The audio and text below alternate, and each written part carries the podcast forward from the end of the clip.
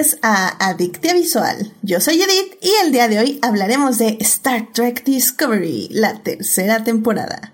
Para discutir, fangirlear, analizar y llenarnos de feels está conmigo eh, Joyce, abecedario. Joyce, ¿cómo estás? Bienvenida de regreso. Hola, Edith, hola a todos. Mucho gusto estar por acá otra vez y, y bueno, aquí hablar de esta bonita serie y y un gustazo porque creo que también hay, hay noticias importantes esta semana. Así que acá estamos. Eso, caray, excelente, excelente. Y también está aquí con nosotros Melvin. Melvin, bienvenido al programa de nuevo. Y gracias, Edith, por invitarme nuevamente a hablar de Star Trek. Y creo que casi no hablamos de eso por acá. No, de hecho, estábamos justo viendo que el año pasado hablamos de Star Trek Picard, de hecho, a petición tuya y de Blanca, porque a mí recuerdo que no me encantó la serie. Entonces, ahí si quieren echarle un ojo, está en el programa 14 donde estuvimos hablando de esta serie. Y bueno, al contrario, creo que, eh, o sea, creo que Discovery tiene muchísimo más que ofrecer, sobre todo a la gente que entra nueva al universo de Star Trek, ¿no? Sí, exacto, eso me pasó a mí. Justo con Discovery pude entrar a Star Trek. Exacto, exacto. Pero bueno, obviamente de eso vamos a hablar ahorita ya más adelante en el programa, porque bueno, ya saben, querido público, que si se quieren unir a la, a la conversación, pueden estar aquí con nosotros en el canal de YouTube o en Twitch, donde estamos en vivo los lunes a las 9.30 de la noche y pues ahí estar en el chat, que luego ahí tenemos nuestra propia fiesta. Así que bueno, ya saben, nos pueden acompañar, acompañar por ahí. Pero bueno, antes de hablar de Star Trek, evidentemente tenemos primero que salvar lo que amamos.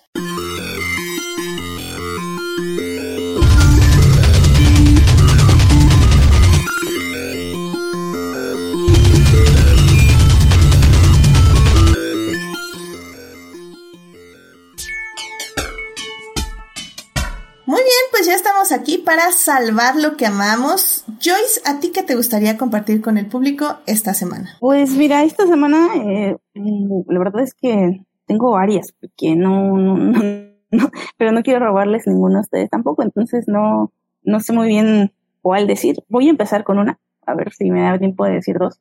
Que es este que por fin se confirma oficialmente el regreso de Fraser, que es una de mis sitcoms favoritas. Uh si no la favorita y ya, ya se confirmó 100% este, que regresa y lo que no se sabe es todavía quién, quién va a estar regresando del cast original, porque bueno, entre que pues ya falleció el, que era el papá de Fraser y de Niles, también la, la actriz que era Daphne está, está en, en otra serie, ¿no? Entonces, eso puede ser. Y, eh, pues la otra, no sé, no sé si los de rebar, pero, pero pues es que ya también anunciaron el, el universo de Avatar y estoy muy feliz por eso y entonces no quiero oh. presionar a Edith, pero sí voy a presionar a Edith con esto todo el año para que el próximo tengamos programa y corra, pero bueno, aquí voy a estar yo detrás de cámaras presionando aquí a la host para tener el programa de esto Sí cumple, sí cumple la presión.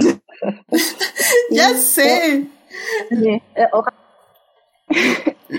no, es que no es nada más la presión que le tengo, tengo que hacer que la vean porque no creo que todavía no está ahí en la, al día. No, no la he visto todavía, pero sí, es la presión, aparte de que va a haber este un Hunger Games para ver quién entra al programa, porque hay como 40 personas que quieren hablar de Avatar y luego vamos a hablar de Cora, entonces yo sé, yo sé, siento la presión todos los días, yo siento cada vez que empiezo una serie y que no es Cora, eh, te oigo, oigo tu voz diciendo Edith, Cora, Edith. Así que no te preocupes. Algún día, yo lo sé, ya lo sé. Únanse a la presión, querido público. Sí, únanse, por favor, por favor, hagan, hagan posible este sueño de, todos los invitados de, de, este programa y de, y de también otros, otros podcasts vecinos y y amigos. Este, y la otra se la dejo a Melvin porque creo que va a hablar, tiene que hablar de eso, supongo. No sé, mm. quiero leer su mente. ok. veamos, vamos a ver.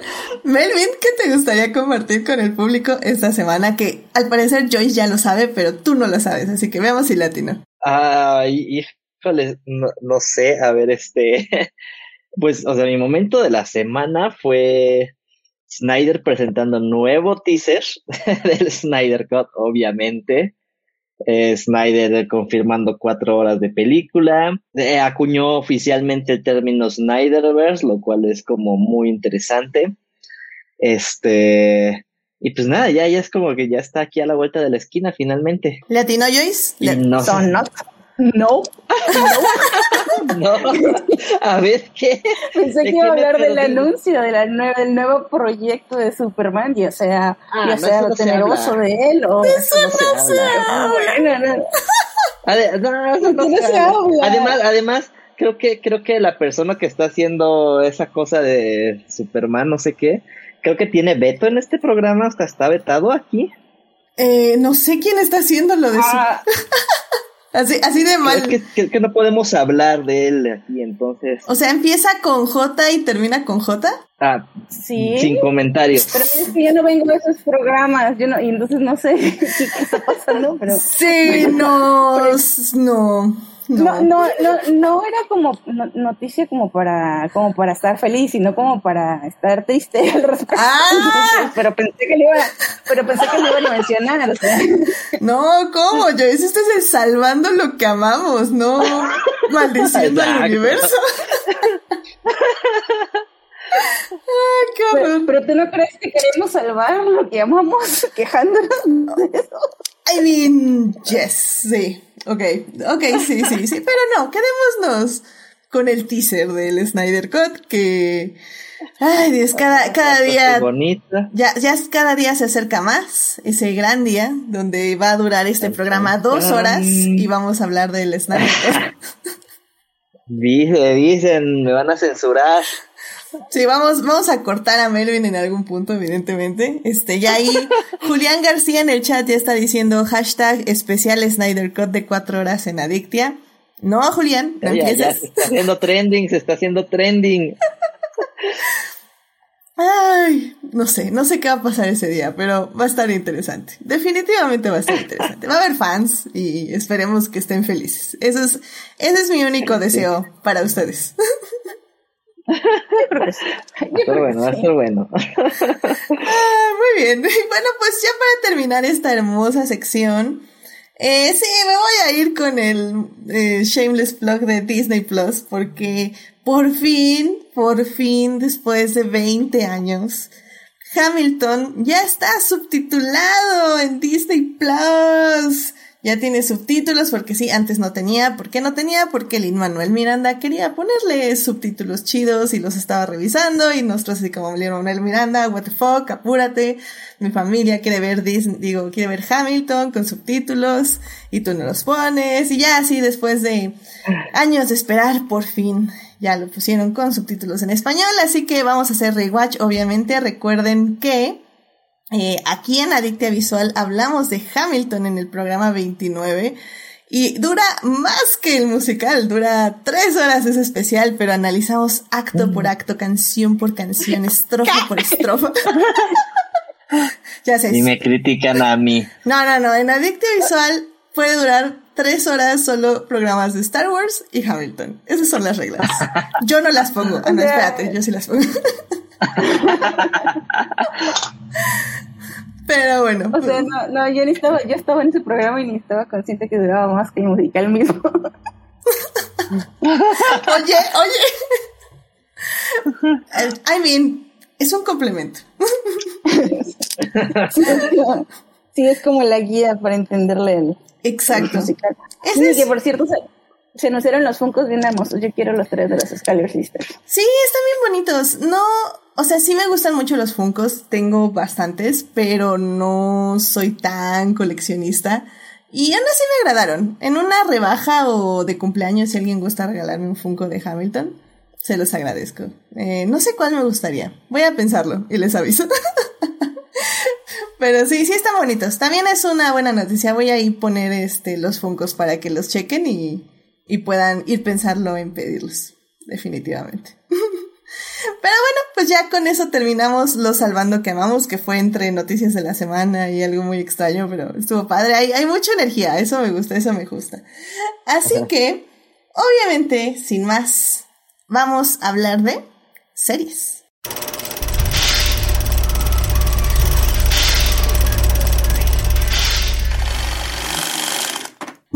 Ya estamos aquí para hablar de series y obviamente vamos a hablar de Star Trek Discovery. Esta serie la pueden encontrar en Netflix, donde están sus tres temporadas que hasta ahorita lleva en emisión. La serie originalmente es de CBS. Eh, obviamente aquí no tenemos lo que es Paramount Plus, pero afortunadamente Netflix la tiene para que la podamos disfrutar.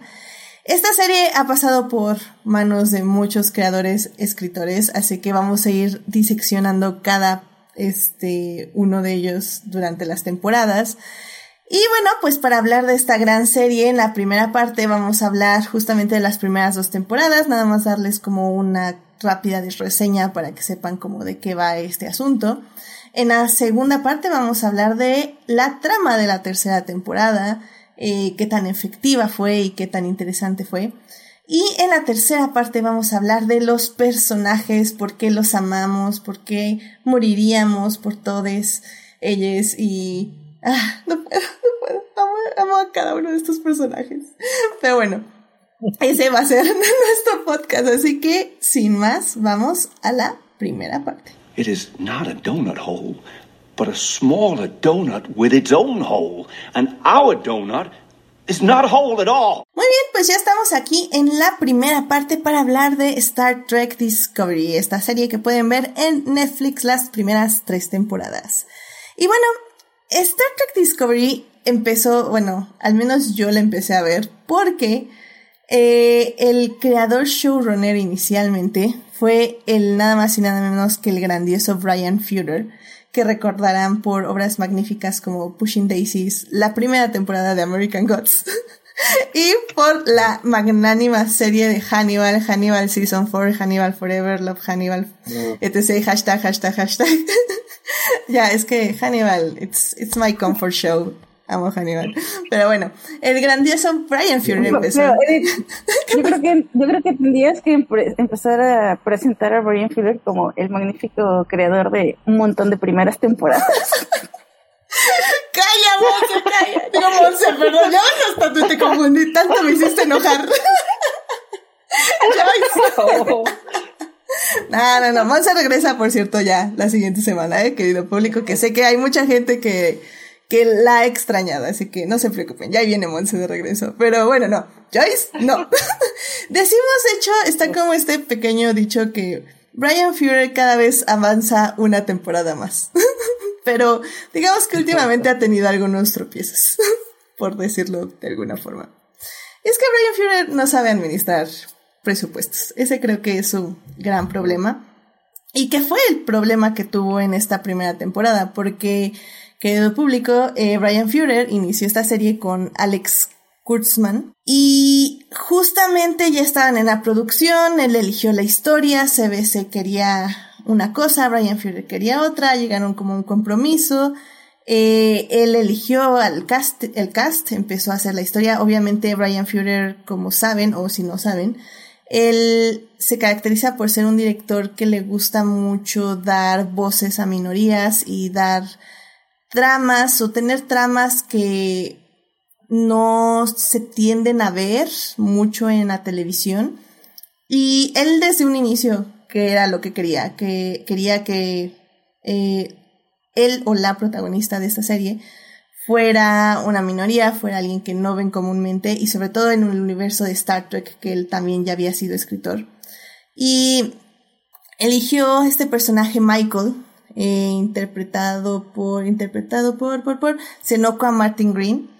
Y, y pues de ahí empezó a construir su universo. Eh, lamentablemente, justamente como ya por el inicio, mitad de la producción de la, de la serie, CBS empieza a tener problemas con Brian Führer porque no se acata el presupuesto, porque se le empiezan a ir los números, porque quería una cosa, quería otra, y pues Brian Führer renuncia. Eh, o lo renuncian. No estoy. creo que, creo que fue que lo, lo renunciaron, básicamente. Mm, ah. sí, ¿no? Y. Creo que sí. Bueno, así es en Hollywood. Sí, I mean. Exacto. Exacto. Y pues bueno, y fue reemplazado. Officially, officially. se fue. Ajá, exactamente. Official, officially se fue en buenos términos, ¿no?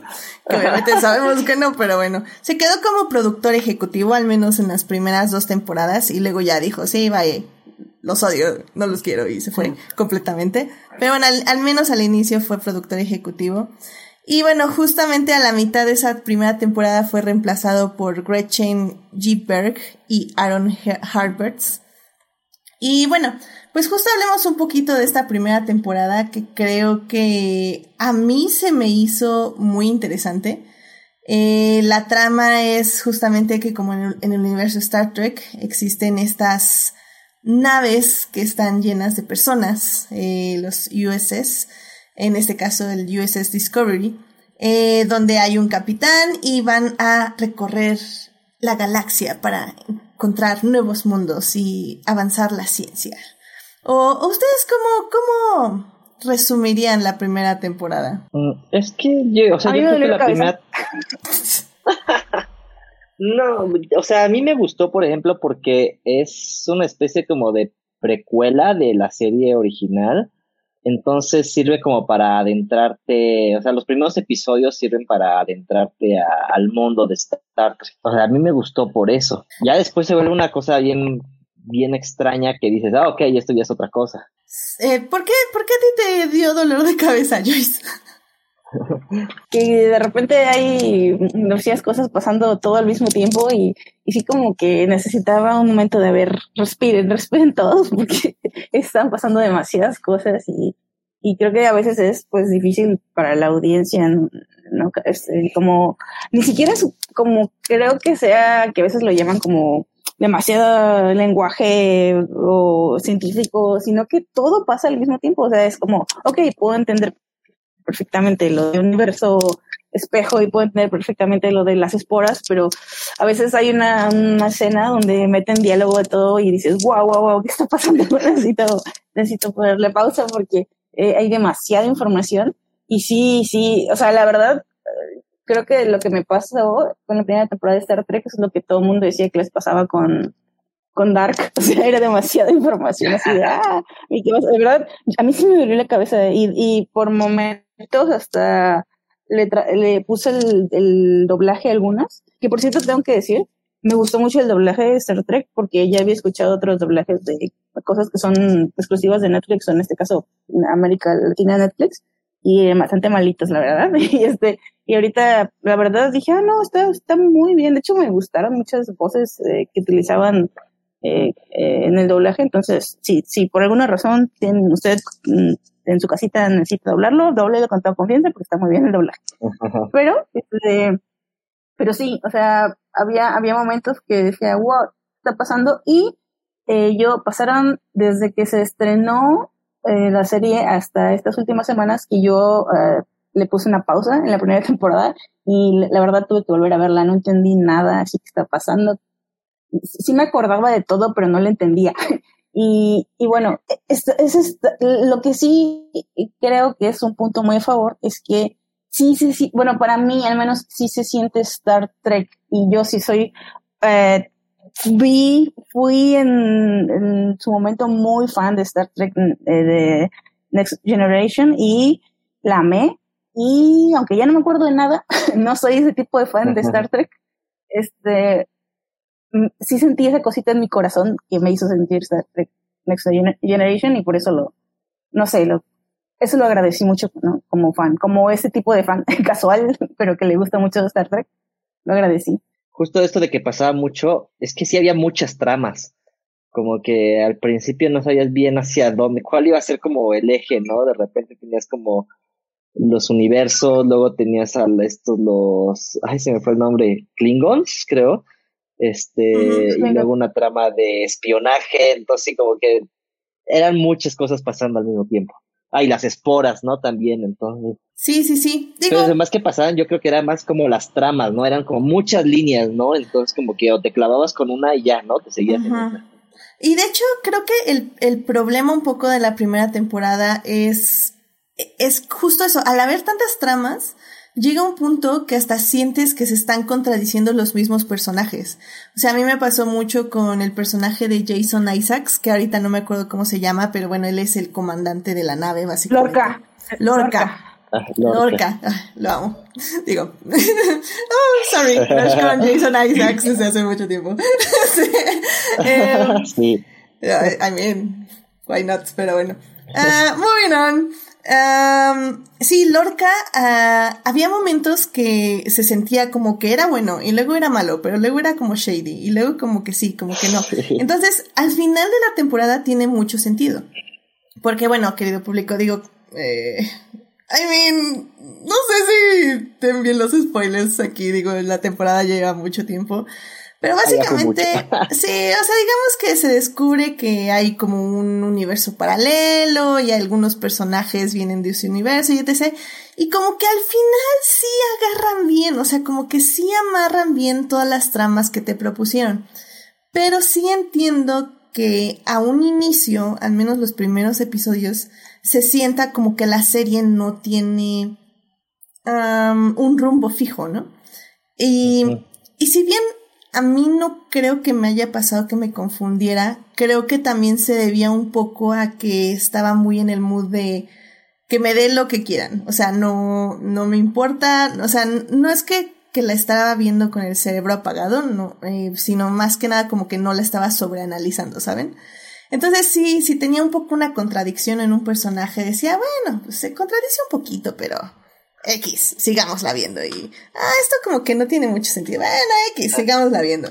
Eh, y como que al final lo que a mí me agradó mucho es que tenía sentido. O sea, al final del día, aunque todas las tramas no se entrelazaban súper mega bien entre sí, creo que esos dos, esos tres últimos episodios para mí hicieron que el viaje de la primera temporada valiera mucho la pena.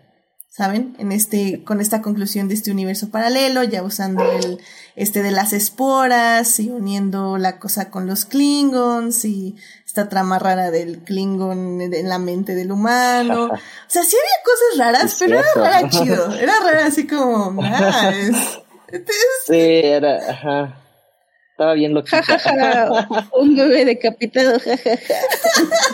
sí, es cierto. What the fuck. sí, creo que, o sea, creo que ya al final cuando se abre el otro universo, ya como que todo está bien raro y todo, ya lo, bueno, yo lo acepté y dije, no, pues sí está, o sea, es algo bien loco, pero va, te lo compro, ¿no? O sea, ayudaba mucho que visualmente estaba como muy padre todo, ¿no? Entonces, órale, se ve todo súper cool. De hecho, de hecho, yo sí quisiera decir que nunca, yo creo que la verosimilitud no es un problema. Bueno, a mí no se me hizo un problema. Todo yo les creí, o sea, nunca rompió ese pacto conmigo. Es más que nada que digo, bueno, así como tranquilo, me lo puedes contar más despacio. Sí, sí, sí, pero también creo, creo que como dice, o sea, creo que los últimos episodios como que ya amarran mucho todo. Y creo que, eh, o sea, en general, estas tres, las tres temporadas yo siento que hace mucho eso, o sea, ya es hasta el final que dice, ah, bueno, ya amarro todo, ¿no? Y dices, ah, órale, va, ¿no? Ya como que dices, ya compras toda la temporada. Sí, no, y no queriendo como avanzar mucho en el tema, eh, siento que lo han hecho mejor conforme avanzan las temporadas. Y bueno, eso obviamente también tiene que ver con el grupo de escritores que ahorita vamos discutiendo, ¿no? Porque esta primera temporada sí siento eso, o sea, siento que había demasiadas ideas que al final sí lograron amarrar, pero que no todas iban para ese lado. O sea, literalmente fue así como un nudo a fuerza y con apriétale aquí, tú jálale acá y empújale acá y así entró, ¿no? Pero, pero no era el plan original. Ajá. Ajá y, y, quedó padre. O sea, a mí me gustó cómo quedó. Y de hecho, creo que por eso es una serie que sí seguí viendo. Como que no estaba en mi super mega radar de. En el momento que la estrenen, voy a verla completa.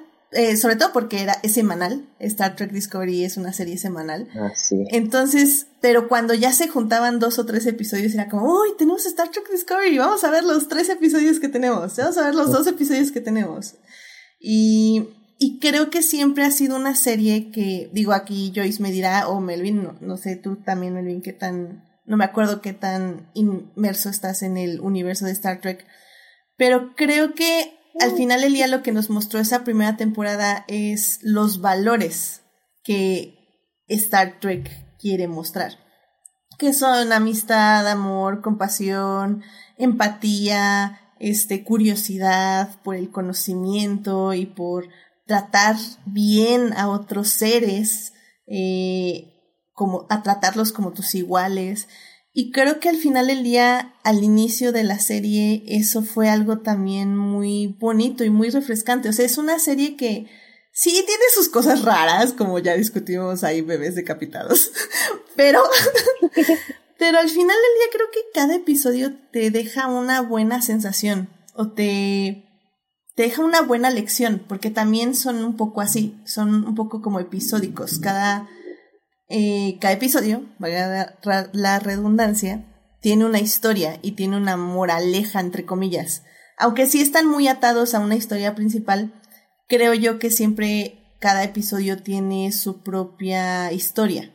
Y eso es lo bonito de Star Trek Discovery, ¿no? Sí, de hecho, eso sí obedece, aunque un poco más diluida, a la tradición de Star Trek, como que ese punto episódico de la nueva aventura y pues ahora sí que en algún, de alguna manera el villano de, de la semana, pero en una manera positiva de decirlo, porque justamente buscaba esta como, pues no, no, no, no, no lección, no, no como, no como moralino, pero pues sí como una nueva, un nuevo aprendizaje de, la tripulación que tú como audiencia te lo podías llevar.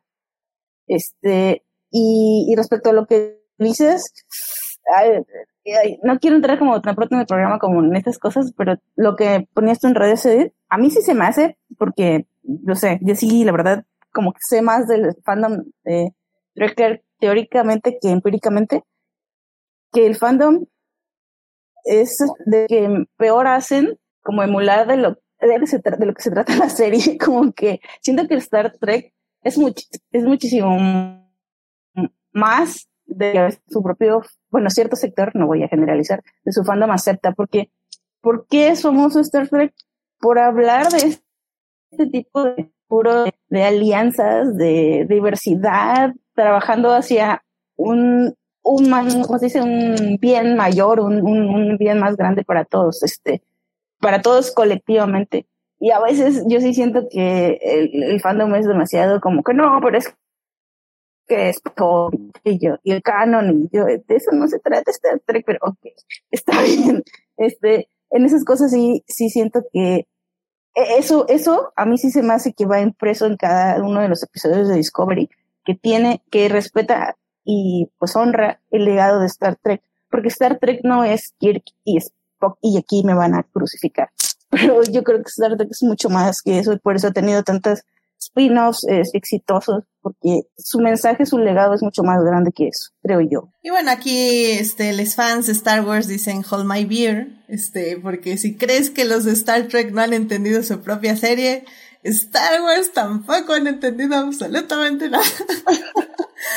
Así que de esto, este, sí, evidentemente sabemos que en todas las fandoms, ningún fandom se salva. Eh, hay personas que malinterpretan o interpretan mal el mensaje de la serie. Y, esto, bueno, lo dice Joyce para quienes no saben, porque en Twitter, eh, bueno, más bien para prepararme para este programa, a veces escucho como reseñas o algo así como para recordar rápido bien los episodios o lo que me gustó y así, en lugar de estar viendo la serie rápido. Em, y estaba buscando yo reseñas de los episodios y literalmente, o sea, en YouTube ponen Star Trek Discovery Reviews y así son puros hate clicks, así lo que odié de Star Trek Discovery, asqueroso, POC, guacala, y yo así de what the fuck, o sea, ni un video así que diga como easter eggs, o sea, algo, y yo así, ¿qué pasa YouTube? ¿Qué pasa? Y ya eh, buscando muchísimo encontré un gran canal, este, ay, ay, ay, ahorita les digo cómo se llama, se llama, el canal se llama Jessie Gender, y es esta chava que hizo un review excelente episodio por episodio de Star Trek, analizando y criticando también a la serie, o sea, ahora sí que las cosas buenas y las cosas malas. Y me encantó su conclusión, se las voy a compartir, eh, si no es que se les pongo ahorita en el video para quienes están escuchando diferido, les pongo ahí la tarjeta para que vayan a su video de sus conclusiones de la serie, de la tercera temporada. Y, y, fue muy refrescante ver estos videos. Ya no pude seguir buscando más reseñas, pero, pero sí, o sea, la verdad es un poco triste que si se supone que amas Star Trek, solo te dediques a criticarlo. Y pues también pasa con Star Wars. O sea, así es esto y es triste. Es triste. En todos lados. Es en todos lados, efectivamente. Pero bueno, vamos a eh, pasar. Eh, perdón, Melvin, ¿ibas a decir algo más? Yo iba a pasar eh, no sé cuál a decir tú, pero. Ajá, pero antes, de, cerrar la primera. Adelante. No sé que, cuál fue tu pregunta antes de. Pero. O sea, aparte de que yo entré como a Star Trek, este. O sea, mis referencias, yo, yo tampoco es de que seguía mucho Star Trek. Mis referencias son las pelis que, que hizo un tal anónimo. Este. Pero de ahí dije, bueno, ya que, o sea, a ver, empieza una nueva serie y a ver qué, este, de qué va y, y justo, ¿sabes? O sea, más allá de, de, de, ok, esta serie como de, pues no sé, de naves espaciales y cosas así, creo que el mensaje de Star Trek está como, es como muy uplifting, muy, como mucha esperanza y este, y, y lo mejor, o sea, también entré a ver Discovery porque este había representación de personajes gays, entonces fue así como o sea, sabía que como que Star Trek se animaba a hacer esto y, y que en esta serie salían estos personajes, fue así como, ah, órale, a ver, a ver qué, qué están sacando acá, ¿no? Y aunque en la primera no, no los representaron, o sea, estaban todavía muy secundarios, creo que estos dos personajes Paul y han tenido como gran desarrollo en estas tres temporadas. Sí, de hecho la primera temporada fue muy criticada porque utilizó el Bury Your Gaze, ¿no? Que murió uno de estos personajes. Y, ya que terminó, eh, los creadores fue como, no, no, no, pero acuérdense que el mundo aquí es, sorpresivo, los muertos reviven. Entonces, como, ajá. ah, bueno. ah, bueno. y, y sí, y revivieron a la vida a uno de ellos. Y sí, han tenido ya un muy buen desarrollo en las siguientes temporadas. Pero sí, o sea, al final del día no, no ha habido o sea, no ha sido tampoco una serie que diga ufa, ¿no? Sí, este, representación 100% increíble. No, pero creo que tienen buenas intenciones. Y, y si quieren de eso podemos hablar justo más adelante, que, ah. que, de hecho es algo que toca este, esta youtuber en su canal, en, el video que les dejé. Y está interesante, también tiene varios videos como analizando el papel de la protagonista de Michael en, en la serie. Pero bueno, si quieren de eso hablamos un poquito más adelante. Eh, porque bueno, eh, se estrenó la primera temporada y un año después, eh, si no mal recuerdo, se estrena la segunda temporada. Que también hay cambio de, de showrunners, porque a Gretchen Berg y a Aaron Hebron les despiden. Y pues, justo en la producción de la segunda, entonces Alex, Alex Kurzman que estaba en la primera junto con Brian Führer, regresa y toma las batutas como showrunner y bueno, estaba también como productor ejecutivo atrás. Pero bueno, él regresa como showrunner y se une Michelle Paradise y pues inician esta eh, segunda, tercera temporada, eh, porque ya está en producción la segunda y empiezan a crear la tercera.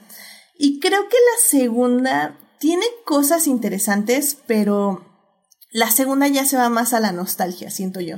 Porque traen a Kirk, traen a Spock, este, hay como muchos, o sea, yo que no he visto Star Trek, a Pike, perdón, sí, Pike, este, eh, hay muchos como guiños, bueno, más bien, yo que no he visto mucho Star Trek, siento que hay muchos guiños a, a Star Trek de las series viejas, y no digo, yo no digo que eso esté mal, de hecho creo que lo manejan muy bien y se me hace muy interesante, pero sí creo que en la segunda temporada los personajes de Star Trek Discovery, que nos habían presentado en la primera temporada, sí quedan un poquito atrás de esta, de estos nuevos personajes. Un poquito, no mucho, pero, pero sí creo que los relegan a un segundo plano. No sé cómo sintieron ustedes esa serie, la segunda temporada más bien. A mí lo que no, no, no fue tanto eso como que, como que me molestara. Sí sentí como que a veces sobraba, pero lo que, digamos, lo que sí sentí que pudo poner un freno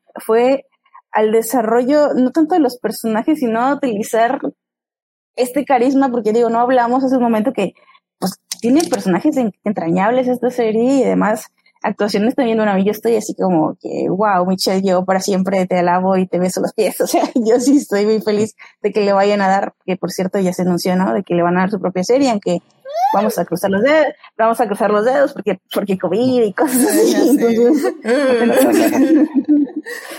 ahí, ahí vamos a, pero este, también eh, creo que no, no se alcanza como que a a terminar de cerrar ciertos arcos o ciertas relaciones este, entre estos personajes. Y eso fue lo que a mí me faltó de la segunda en la segunda temporada. Sí, yo siento que nuevamente como que abren, o sea, creo que no era tan necesario. De hecho, en la primera temporada, o sea, acaba el cliffhanger, es como, ah, este, este, es la nave que se me fue ahorita el nombre, este, era más famosa, pero este, como que debieron haberlos dejado ir como por un camino más independiente. Este, está padre como que de repente conectar aquí, pero de repente es como too much, así como que Michael es este este familiar de Spock y es como de repente medio forzado eso, ¿no? Aunque o sea, o sea, funciona bien, pero de repente siento que pesa muchísimo estos personajes, o sea, pudieron haber sido cualquier otro, pero el hecho de poner como a Spock, ¿no? O a Pike es como de, no sé, les da como demasiada presencia, ¿no? Que creo que nuevamente, siento que ya al final de la temporada ya empezaron otra vez a agarrar como su propio camino estos personajes, entonces, y ya fue funcionando mejor. Sí, sí, estoy de acuerdo. creo que al final del día fue justamente esto, o sea, el cambio de escritores y luego ya que toman las riendas, como que ya... Eh, tienden, perdón, tienden a, a ya tener un, una meta más fija y como que empiezan ya a regresar a los personajes y, y está bien, o sea, al final del día creo que una de las, porque digo, estamos hablando como mal de Star Trek Discovery, siento yo, entre comillas, pero realmente son críticas del corazón, porque creo que eh, el, el punto clave de la serie son sus personajes y el corazón de la serie está en sus personajes. Entonces, a pesar de que puedan haber estas coincidencias y estos, este, estas vueltas atrás a la nostalgia y etc, etc, creo que las historias siguen siendo muy poderosas y las emociones de sus personajes siguen siendo muy poderosas. Y de hecho es una crítica que he visto que le hacen a la serie, o sea, eh, los haters, así con H mayúscula, este, de que es muy emocional. Y, y creo que yo, ese es, ah. yo, para mí esa es su, pues su más grande virtud. Fuerte. Su fuerte, perdón. Ah, sí, su fuerte. Sí, sí, sí, estoy de acuerdo. O sea, es su fuerte porque realmente eh, armamos un vínculo emocional con sus personajes a pesar de que estén pasando una situación completamente ridícula o inverosímil o no sé, o sea, al final del día, si el personaje se siente triste, si el personaje se siente feliz, realmente te contagian esas emociones y creo que pues obviamente se debe muchísimo a los actores y a las actrices, porque si ponen todo su corazón en el guion que les estén dando, no importa dónde estén los pies y la cabeza de ese guion. Y, y como digo, no es que el guion esté mal, nada más que a veces como que sí se, se va por lados que dices, wow, wow, wow, no te vayas por allá, regresa, regresa. Y ya regresó y ya me llevó a otro lado. Ya traen otra ropa, what, what. Sí, sí, sí. Pero, pero. Pero sí, justo, justo eso. O sea, en la segunda temporada es. Oye, o sea, todos los primeros episodios es como Pike y este. Eh, el Enterprise, si no me equivoco. sí, este, Enterprise. Y aparece Enterprise, ¿verdad? Sí, este. Pike llega Spock, ¿no? Y es como, ok, bueno, y creo que otros personajes así como de la serie original, este, y es como, y conectan, creo que algo dato interesante, conectan con el piloto que nunca salió al aire, entonces ahí, ahí hay una historia como interesante, pero este, justo, o sea, como que al principio es como, ok, bueno, ahora vemos a Spock y todo, pero me gusta como al final, o sea, personajes como Michael, este, Saru es Suru, Suru, Saru, Saru, Saru, Saru, ajá, Saru, ajá, como que son personas que de repente empiezan ya a crecer más, ¿no? Y justo como dices, o sea, son personajes que, pues, pues no es sí tan fuertes, pero, o sea, con historias ya tan bien construidas que entonces ya te empiezas a relacionar más con ellos, ¿no? Y es a lo que, a dónde va la temporada hacia el final, ¿no? Sí, que también esa es otra cosa que no sé si me agrada mucho de la serie, y que la usan de trampolín para spin-offs que no sabemos si van a suceder o no. Y como decía Joyce hace ratito, ¿no? Entonces, eh, es algo que también fue así como, uy, no sé, y por eso creo que la decisión de esta tercera temporada eh, fue muy valiente, que ya hablaremos de eso ahorita ya en la segunda parte, ya para cerrar esta primera parte pero creo que así, en, en resumen, creo que esas dos primeras temporadas pueden ser un poco loquitas, pueden estar como por todos lados, pueden tener muchas tramas, porque sí, sí tienen muchas tramas, y a veces cuando vas a iniciar la nueva temporada sí tienes que revisar qué pasó en la anterior. pero tienen el corazón en el lugar correcto, tienen el mensaje en el lugar correcto, y sobre todo creo que tienen a sus personajes en el la correcta cantidad de amor, empatía y miedos y vulnerabilidades y debilidades como para que el espectador los quiera. Y, y por eso yo digo que les amo y moriría por cada uno de estos personajes. Sobre eso, como para decir cosas buenas, que hay bastantes que decir, sobre ese punto que, que mencionas, este, eh, por ejemplo, yo sí sentí un cambio en Michael en la segunda y la tercera temporada respecto a, pues no sé, cómo se supone que tenía que actuar como medio or criada como vulcano. Sí la sentí mucho más humana ya a partir de la segunda temporada y mucho más, eh, ah, ¿cuál es la palabra? Relatable, eh, así como que tú puedes, o sea, nada más con ella, sino como con todos los personajes, con toda la, este, la tripulación. Sí, sí, sí. Y, y lo que quería decir es que esta, esa temporada que también es como un descifra el misterio, me pareció a mí como un eh, Doctor Who a la inversa, pero desde la perspectiva como del universo, mientras Doctor Who está haciendo todo. Así fue. Eh, o sea, es, eh, como que esa, esa sensación me dio. Y inclusive, este, creo que hay una frase, no recuerdo si la dice Ash Tyler, ¿no? Dice algo así como, eh, que un viajero en el tiempo que tiene sus planes secretos. Trató la segunda temporada y, a mí me encantó eso. O sea, sí sentí como, ah, ok, sí, sí, sí, sí, sí sé que están haciendo, pero aparte lo están haciendo desde otro punto de vista y, la verdad eso me, eso me, me gustó mucho. Ah, y por cierto, también en esta segunda temporada ya me dejó de doler la cabeza. Ya como que le bajaron a su intensidad.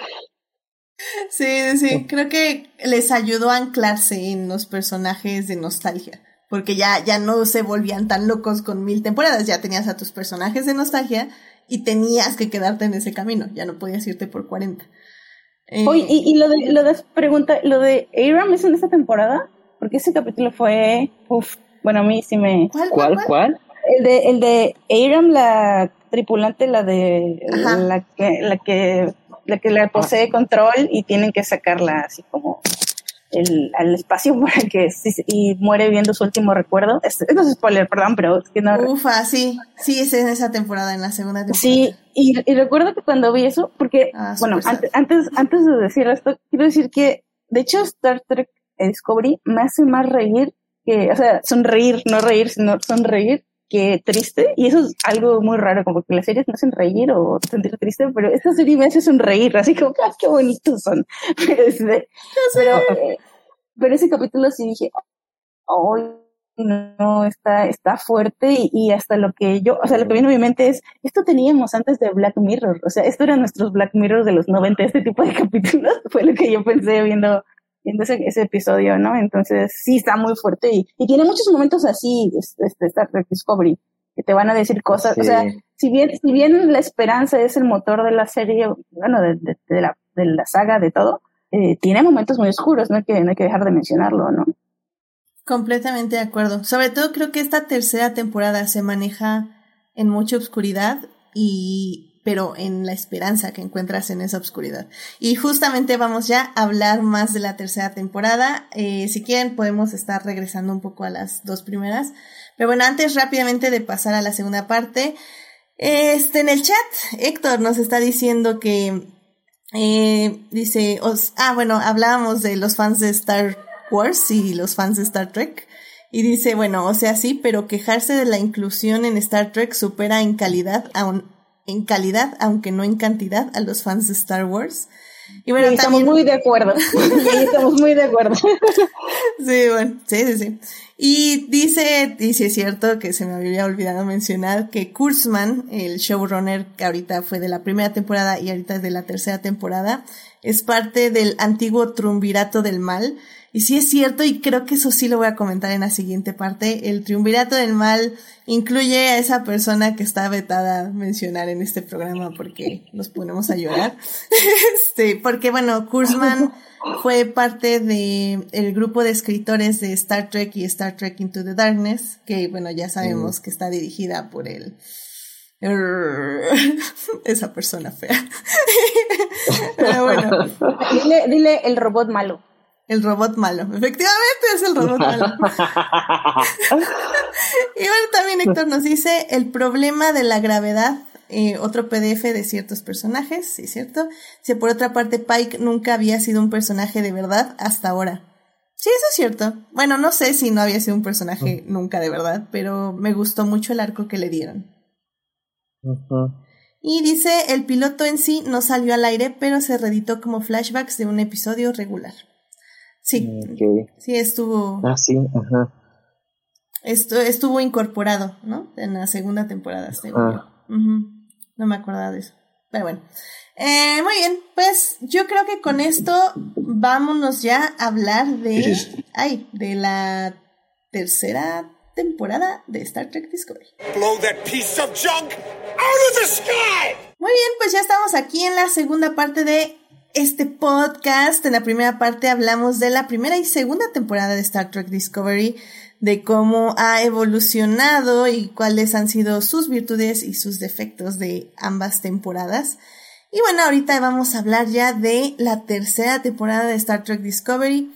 Vamos a hablar con spoilers, sí, eh, porque la verdad no hay otra forma de hablar de esta serie, aunque siento yo que como dice Joyce, este, llega un momento que tienen que verlo para creerlo, o sea, realmente va a estar un poco extraño realmente las, eh, las tramas, eh, pero más que nada vamos a hablar de las emociones y lo que nos dio la tercera temporada de Star Trek. Entonces, no creo que sean como spoilers en sí, así con la S mayúscula. Pero bueno, justamente esta tercera temporada se estrenó a finales del año pasado eh, y terminó a inicios de este año. Em, como digo, es una serie que se estrena mensualmente, entonces pues básicamente estamos hablando de que la serie dura unos tres meses porque son 13 episodios, al menos esta tercera temporada. Eh, terminó el 7 de enero eh, de este año, del 2021. Y bueno, pues sí, un poco creo que como nos, bien nos decía Héctor en el chat, eh, Alex Kurzman, que es el showrunner que ya está aquí de fijo en esta tercera temporada, junto con Michelle Paradise, quienes ya escriben esta tercera temporada, hay, hay un asunto importante. La segunda temporada, como ya decíamos, eligen esta nostalgia, eligen traerse a Pike, a Spock y bla bla y bla bla. Y dicen, ¿sabes qué? No, no podemos seguir atados a este universo, atados al, al canon, entre comillas. Así que vamos a mandar a todo nuestro crew de, de Discovery 900 años al futuro. Y ya, nos lavamos las manos iniciamos, este, ahora sí que cuenta nueva y vamos. Y la verdad creo que fue una muy buena decisión. Eh, en general, como digo, no me desagradó la segunda temporada, me gustó bastante, pero sí creo que le quitaban mucho, eh, mucho protagonismo a los personajes de esta serie, de Discovery. Eh, y, que iniciaran en este nuevo lugar nos dio oportunidad de no solo explorar mejor al crew de Discovery que pues ya, o sea, literalmente son este grupo, este núcleo familiar, porque son una familia, eh, que se encuentran 900 años en el futuro, no tienen lazos, no tienen amigos, no tienen familia, muchos de ellos ya ni siquiera tienen planetas, porque desaparecieron porque ya no están sus hogares, por etc, x, y, z. Y pues se tienen que encerrar en este núcleo, eh, aceptar la decisión que tomaron, que fue que todos tomaron la decisión de saltar 900 años en el futuro junto con Michael, eh, para salvar al mundo de la extinción. Y y la serie explora eso durante todos los tres episodios, explora mucho el duelo de la pérdida, el duelo de una decisión tan fuerte y tan pesada como pues literalmente que todas las personas que quieren que quieres sepan que pues moriste aunque no estés muerto y viceversa, porque pues ellos pueden buscar en los en los records qué pasó con sus familiares, pero pues, sus familiares nunca van a saber más de ellos. Y creo que la serie lo explora bien pero bueno, antes de pasar más a los personajes, obviamente vamos a hablar de la trama porque eso me lleva a mi segundo punto. Alex Kurzman, como ya bien dijimos, es aprendió de la escuela de, de esa persona del robot malo. Y, y creo que sí, de eso a la trama de esta segunda temporada, que tienes este gran misterio, que todos los episodios se dice que, que hubo una quema, que Starfleet desapareció porque en un momento eh, los núcleos explotaron de todas las naves y pues básicamente se exterminaron todas las naves eh, que existían de Starfleet. Y Michael va a estar averiguando durante toda la temporada qué pasó, qué fue eso de la quema, dónde se originó la quema. Entonces en todos los episodios va a ser la quema, de dónde es la quema, y tenemos que averiguar que la quema, y la quema no, y la quema sí, bla, bla. Y creo que al final, si bien me gustó mucho cómo explican qué sucedió y que, cuál es la razón de la quema, creo que no está conectado con todo lo que íbamos aprendiendo de la quema de los episodios anteriores. O sea, era como una excusa, era como un hilito para que los escritores se fueran jalando, pero que no necesariamente te llevaban al final. Al final resulta que el hilito estaba amarrado a un carrito que estaba amarrado a otra cosa, que estaba amarrado a otra cosa y que estaba amarrado a otra cosa. Entonces, no era 100% la respuesta, aunque sí te llevó ahí. No sé si ustedes sintieron así la trama de esta tercera temporada. Sí, yo siento como que, o sea, por ejemplo, me gustó mucho el final, o sea, la situación de este otro personaje con el que Saru se relacionó, este, creo que justo, o sea, tiene, ajá, y creo que justo tiene como estos personajes como que muy interesantes y todo. Este, pero again, creo que eso no era suficientemente, o sea, justo como dices, fue casi como muy sacado de la manga. Este, que creo que yo no lo entendí muy bien ahora que lo pienso, así como que, ah, pues este se encerró en su mundo y, y o sea, no entendí bien la razón de por qué, cómo había destruido así como todos estos, las cosas con las que volaban las naves.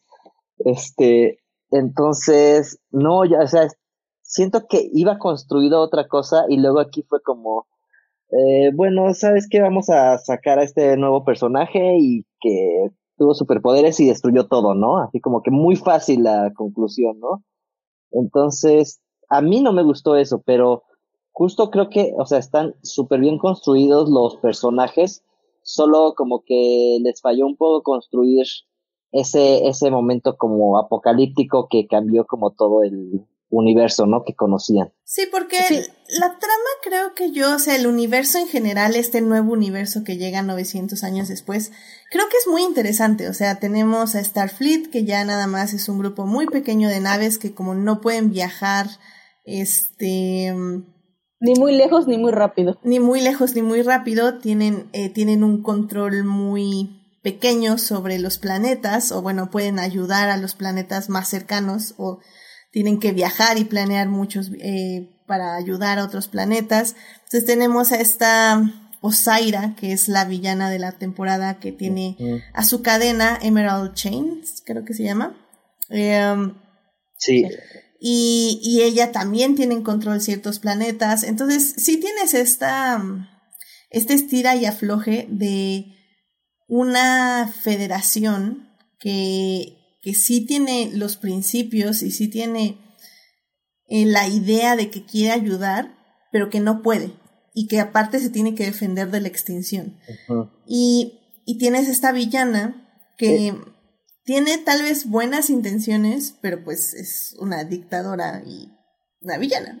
Entonces, al final del día no son buenas intenciones.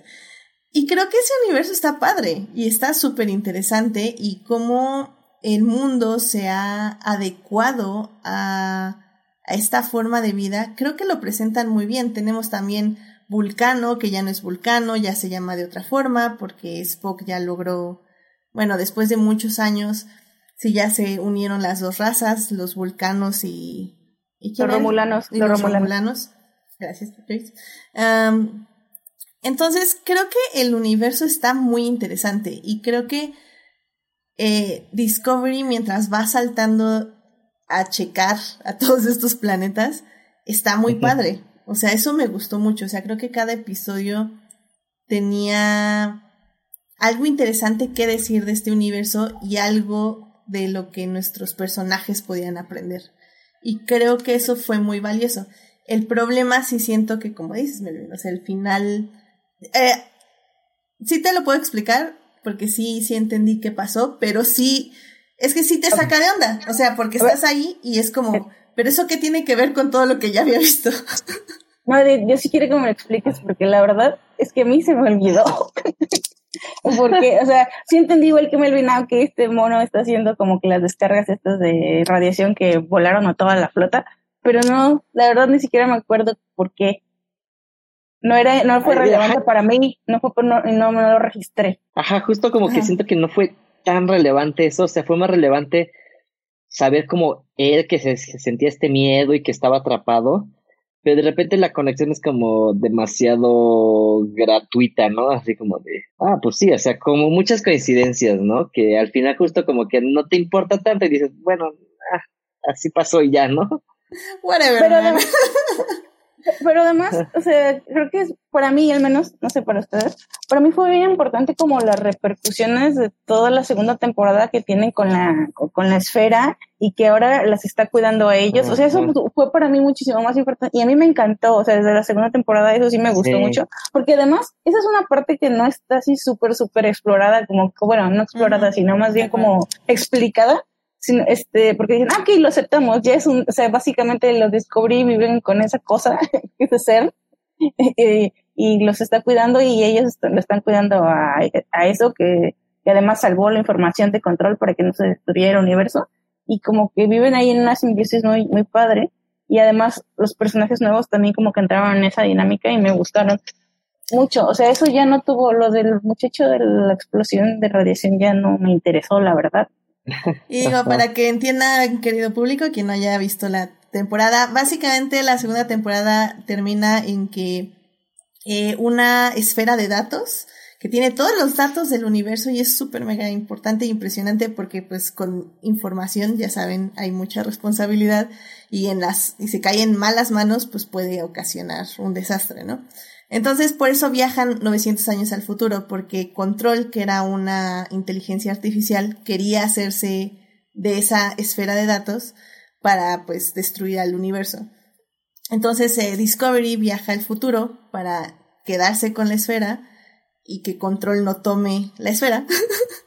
y pues salvar al universo, y eso es lo que hacen. Entonces, la esfera de datos que está en Discovery, está en la nave, en el sistema de la nave, continuamente les está echando la mano y está como cuidándolos y está, como dice Joyce, o sea, ayudándolos durante el viaje, pero como bien dice Joyce, no lo hace tanto. O sea, si es como, está ahí, pero está ahí para cuando me acuerdo que está ahí. Lo cual, ah, siento que lo tengo que agradecer porque podía haber sido muy bien un gimmick de, ah, este, no podemos, no podemos, ah, esfera nos salva. No podemos, no podemos, ah, esfera nos salva.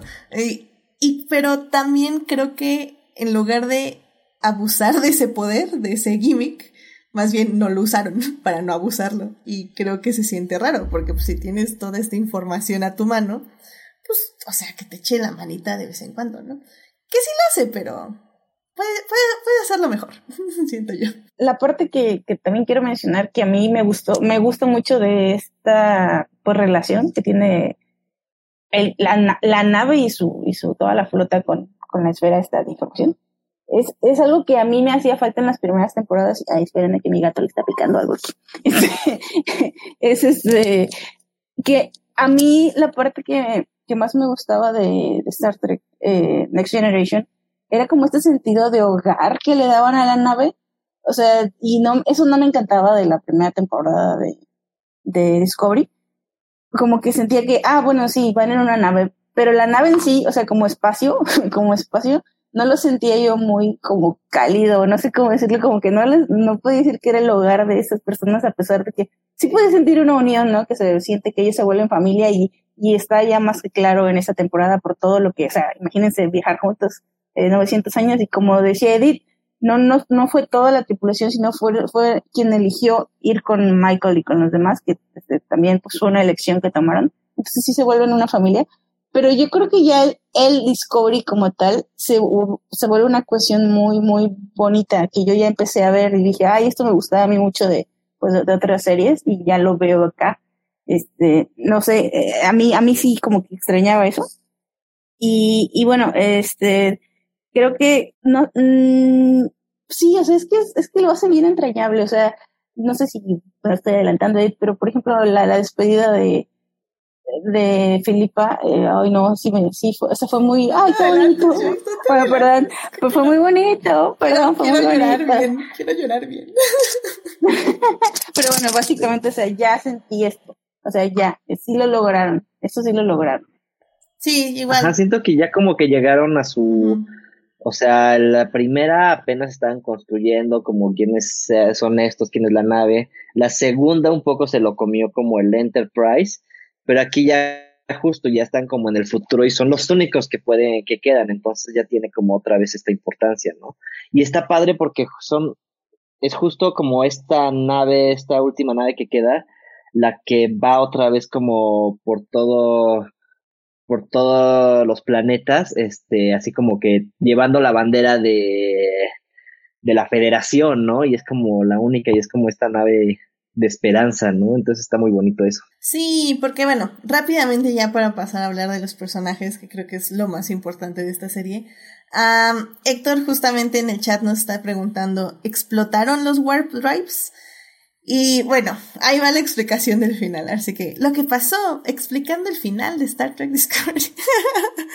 eh, básicamente al inicio de la temporada, eh, resulta que este, esta quema, lo que le llaman la quema o the burn, eh, resulta que el dilithium, que es lo que usan los warp drives para hacer warp, para avanzar a la velocidad de la luz, explotó. Nadie sabe por qué. O sea, el dilithium, casi todo, no todo, pero casi todo de pronto así estalló.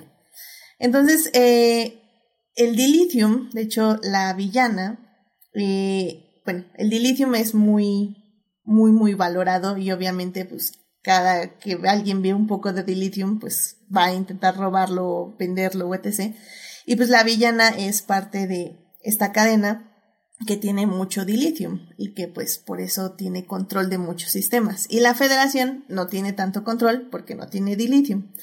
Entonces, bueno, el Discovery eh, es el único, la única nave que puede viajar, pero porque viaja por esporas, que bueno, esa es una trama de la primera y segunda temporada. Entonces descubren que la quema inició en un punto. Entonces van, Discovery va a ese punto.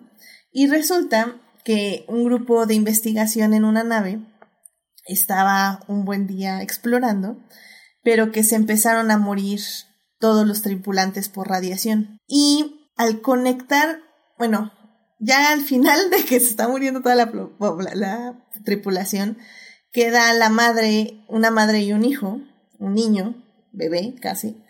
Eh, y no recuerdo exactamente por qué, pero sí sé que de alguna forma él estaba, era, estaba más conectado con, con la nave Ajá. y con la radiación que había en la nave. Entonces, al, al ver cómo muere su madre, sus emociones causan una eh, wave, una onda, eh, que hace que, que la radiación resuene con el dilithium, el dilithium resuene en todo el planeta y eso cause una onda expansiva que hace que todo el dilithium explote. Ah, porque el planeta era puro de dilithium, ¿no? Exactamente, porque el planeta era puro dilithium. Entonces, básicamente, el dolor de este niño al ver que se muere su madre causa el, la muerte de miles de millones de naves y personas dentro de las naves. Lo cual es súper triste. muy triste, pero no me convence. Estaban todas otras tramas. Es que eso está así como así gratuito de, ah, pues estaba, había mucha radiación y la absorbió porque sí, ya. I mean, uh, o sea, sí, sí, como digo, sí. O sea, creo que, y, y creo que es lo que vamos a explorar ahorita, a veces la trama sí se oye así como, chale, ¿de cuál se fumaron? Pero lo que me gusta de eso tal vez no es como la conexión de la radiación, de que el dilithium y bla, bla, bla, sino lo que me gusta mucho es eso, es como, o sea, la, el dolor de un niño al perder a su madre, al quedarse solo en un planeta donde ya no hay nadie que lo consuele, nadie que lo apoye, no hay ningún otro ser vivo a su alrededor, causa, o sea, todo este dolor causa una onda expansiva que al mismo tiempo causa dolor en muchísimas más personas. O sea, creo que metafóricamente y poéticamente funciona bien. Pero tal vez estoy viendo el vaso medio lleno, ¿saben? Sí, o sea, creo que ya que entramos ahí a la nave, o sea, este, es que te digo, es como, y no me estoy quejando, ¿no? O sea, no, está como muy gratuito, pero no es queja, es como, eso de repente ya pasa a segundo plano porque lo, lo bonito es como justo este personaje, ¿no? Que está encerrado y este y vive una realidad que no es pues justo no es la realidad, entonces este y esta conexión con Saru, Saru, sí, ¿verdad? Sí, Saru. perdón mi dislexia. Este, o sea, la conexión que e, e, estos dos personajes hacen y o sea, como que todo se vuelve ya muy bonito, ¿no? No sé cómo explicarlo, pero me gustó mucho esa parte, ¿sabes? Esa parte como que es muy redonda, o sea, entiendes el dolor, entiendes lo que ha perdido, y los dos personajes, ¿no? Porque también Saru ya justo está 900 años en el futuro, este, son de los últimos de esa, de la raza, ¿no? Entonces es, o sea, habla mucho pues, de esta pérdida y de reencontrar esto, ¿no? Entonces, pues sí, o sea, ya por qué pasó todo de Born y todo, bueno, ya pasa como a segundo plano, ¿no? No, yo, yo suelo decir que, o sea, no, me, me encantó, o sea, sí me gustó y aparte fue un excelente pretexto para ver a Doug Jones así sin, sin su maquillaje. Este, sí, sí. Sí me, me, gustó, pero yo solo lo que digo es que así pareció como que de repente, como para que se fuera lo que estuvieran presidiendo toda la, la temporada, no me parecía suficiente. Pero vaya, en sí mismo no, no existe mal. Y, y, bueno, al final, como decía, no importa, o sea, porque me, lo otro que estaba pasando que dice de que todavía no vamos a hablar de eso. me gustaba ya vamos, ya vamos. eso me gustaba más, y claro que, pues, no sé, eh, me gusta, me gusta igual como dice Melvin, ¿no? Hacia dónde va y, y como, ah, tengo una queja que es que no me gusta que les cambiaran la, la plaquita, como que para qué lo hubieran dejado como en la misma de siempre, pero bueno, es mi, son mis extraños gustos, pero no, no me encantó que les cambiaran la plaquita. Qué pero, de producción. Sí, sí, sí, por favor. Pero, este, insignia, perdón, disculpen. Eh, la, pero no, es, eh, justamente es este nuevo mensaje de el Discovery va a llevar la, esperanza a todos los rincones posibles, posibles para Discovery, la nave, eh, se las va, los va a llevar, ¿no? Eh, con el lithium y reconectando eh, a la, al universo y también volviendo a construir la federación. Exacto, y creo que así termina, ¿no? La tercera temporada, que es con esta esperanza de, de reconstruir la federación a pesar de todo lo que se perdió. Y y pues eso es lo, lo que es bonito y, y que te quedas con un buen sentimiento al final del día.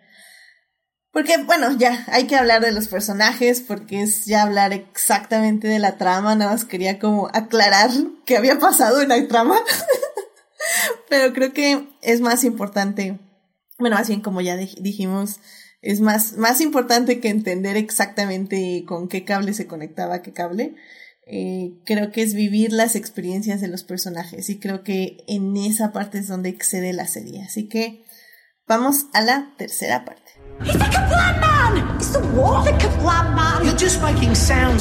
Muy bien, ya estamos aquí en la tercera parte de este programa. En la primera parte hablamos de la primera y segunda temporada de Star Trek Discovery. ¿Qué pasó? ¿De qué se trató? ¿Qué onda con los showrunners? Ahí lo dijimos todo. En la segunda parte hablamos de la trama de Star Trek Discovery de esta tercera temporada, que pueden, por cierto, ver en Netflix, eh, que es un poquito enredada y un poquito extraña y tal vez no nos encantó. Pero, obviamente, en esta tercera parte ya tenemos que hablar de los personajes. Y es que, como bien les digo, eh, les decía al inicio de la segunda parte, creo que o sea, lo que me encantó de esta tercera temporada y creo que va muy ad hoc con lo que estamos viviendo hoy en día.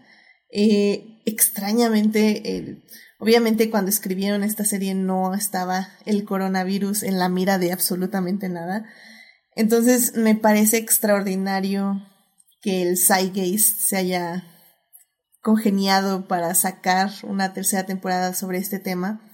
Y es que habla sobre la pérdida y habla sobre el dolor de la pérdida y sobre encontrar familia. Y, y es que como bien les decíamos, o sea, estos personajes viajan 900 años al futuro, eh, pierden a su familia, pierden todo lo que conocían, sus planetas, sus amigos, sus familiares, y, y pues al final del día lo que se tienen es a ellos mismos, ¿no? Y, y no es como que empieza, el, bueno, de hecho la serie empieza con Michael llegando sola a, a un planeta desconocido y viendo que sí salvó al universo. Y creo que está esta excelente escena con esta Senocua, donde, híjole, es que en serio hasta, hasta la piel se me pone chinita, porque ve su cara de sí, salvamos al universo, está vivo el universo, no manches, qué increíble, o sea, felicidad máxima. Y luego cambia su cara a tristeza y desolación, porque está sola porque no, no viene su nave, no ha llegado su nave con ella, no están sus amigos, no está su familia, está 900 años en el futuro y está sola. Y tú así como, oh my god. y literalmente eso, eso es lo que creo que traduce a la tercera temporada. Es esta, este rango de emociones donde la felicidad puede estar acompañada de tristeza eh, y en la soledad también puede estar acompañada de, de nuevas amistades, ¿no? Porque en ese momento conoce a Book, que se llama Cleveland Booker, que es uno de los nuevos personajes de esta temporada. Y, y pues arma un buen rapport con él, o sea, inmediatamente, o sea, se ven a los ojos y I ship it, o sea, dije, no, estos dos cuates, o sea, química máxima, 100%. y, y, y pues básicamente eso es el primer, y el primer episodio de ella buscando a Discovery, o más bien esperando que algún día lleguen.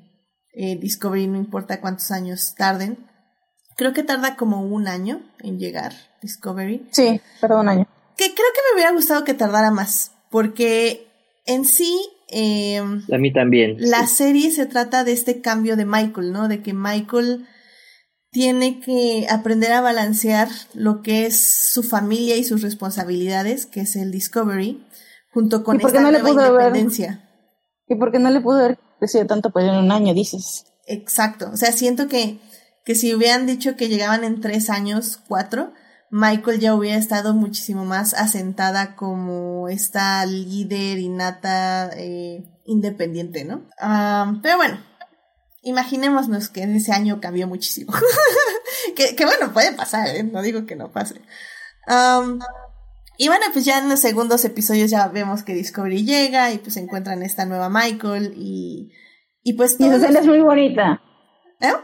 Esa escena es muy bonita. Ah, ya sé. De hecho, la tienen ahí. Sí, sí, sí. La tienen ahí en este, en la imagen de, de YouTube para quienes quieran verla, pero básicamente lloran, lloran ellos, lloramos todos, lloramos, lloran, lloran por todos lados.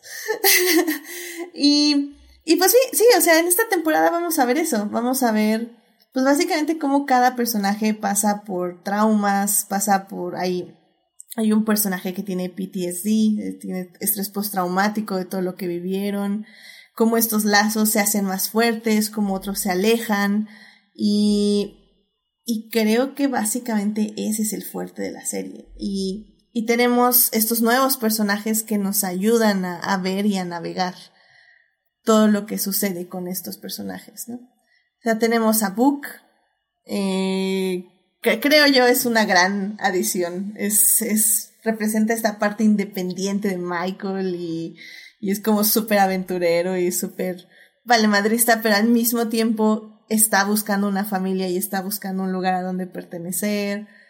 Ay, no sé, ¿ustedes qué, qué otro personaje quieren, quieren mencionar o, mencionar algo de esto? Que yo ya me fui porque es que amo esta serie. Pero bueno, adelante por favor, queridos invitados. Como, como dices, todos los personajes están atravesando este, este duelo eh, de diferentes maneras. A mí me gusta que desde la segunda temporada como que hay una escena con Pike.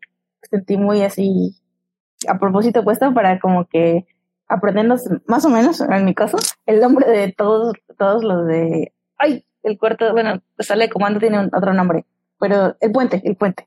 Este, y, y me encantó que como que vimos esto de, de todos los personajes, ¿no? Eh, me parece que se llama Kayla Detmer, la, la, la, la, no sé si voy a decir mal el término, pero pues la piloto, la que básicamente está llevando el Discovery, este, tiene todo este su, su, su problema, eh, como lo mencionaba Edith de PSD, eh, pero también Tilly, pero también pues el mismo, el mismo doctor, eh, Q Hugh, también él, pues que él todo lo que atravesó, ¿no? Pero, y él entiende, dice, lo que estás atravesando, no recuerdo si dice el dolor o, ah, estaba, yo estaba perdido, dice, ¿no? Así como ustedes están perdidos ahora, yo estaba perdido, eh, y, y como que se ayudan mutuamente, entra también ahí lo de, lo de la esfera, eh, que los ayuda, les pone una película, no sé si es de Buster Keaton o algo así, les pone sí, una es película. Buster Keaton. sí, y, y, y bueno, eh, los empezamos a ver cómo se ayudan mutuamente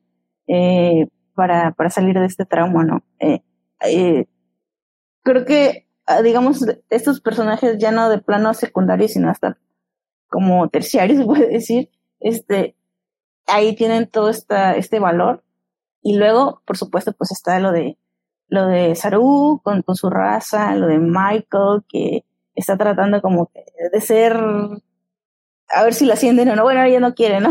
Como que ser, ser este, eh, el, este, este, mayor rango en el Discovery, pero pues también tiene este lado de que la castigan porque hace cosas que no debe, se sale de, de, de las leyes de, de, la federación.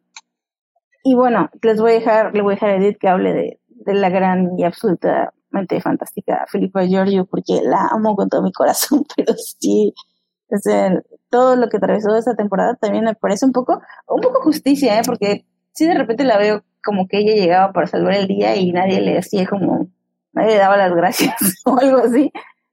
Y, y, pero bueno, pero bueno, este ya, ya la vamos a tener en, un, en una mejor posición y, y, me encantó como la forma en la que se fue de Discovery. Sí, yo antes, antes de pasar nada más quería hablar justamente de Hugh. Creo que eh, Hugh es el, el, doctor de la nave, para quienes no le, le cono lo conozcan, y es el esposo de este, ah, ¿cómo se llama? ¿Cómo se llama? Eh, Paul.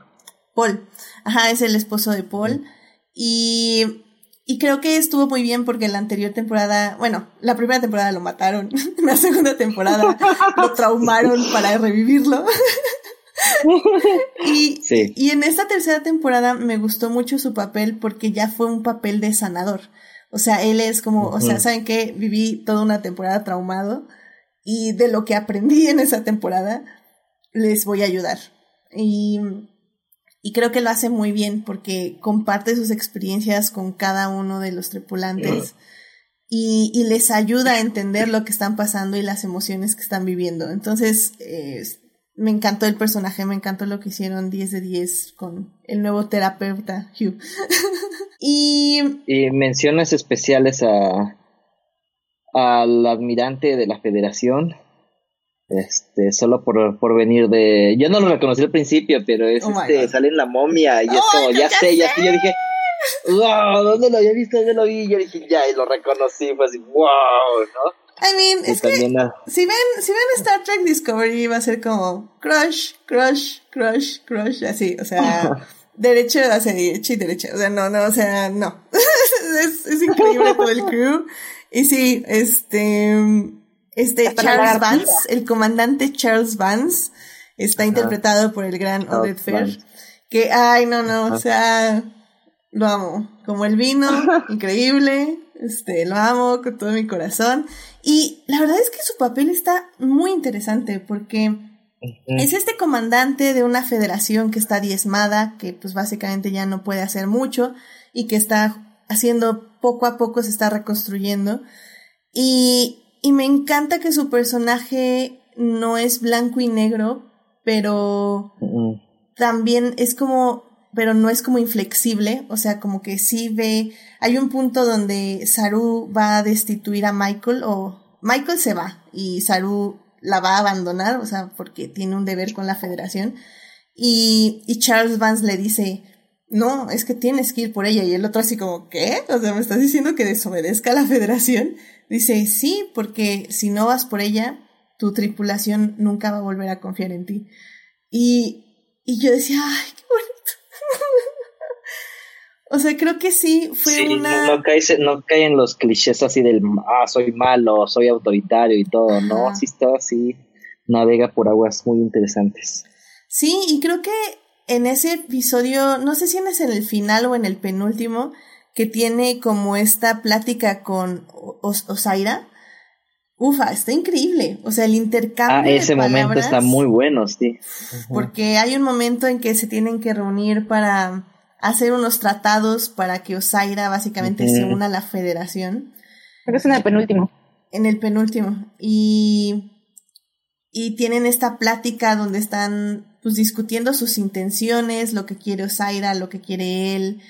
Y ufa, está increíble. O sea, porque justamente ves cómo están diseccionando pues las libertades, eh, pues sí, las libertades de comercio, de la gente, de, de pensar, de, transporte, de transportarse, etc, etc.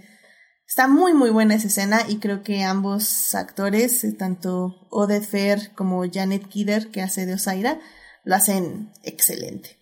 O sea, la verdad, aplausos de pie, muy buen cast ahí, de ambos, la verdad. Y, también una con, con, Michael en el último episodio, ¿no?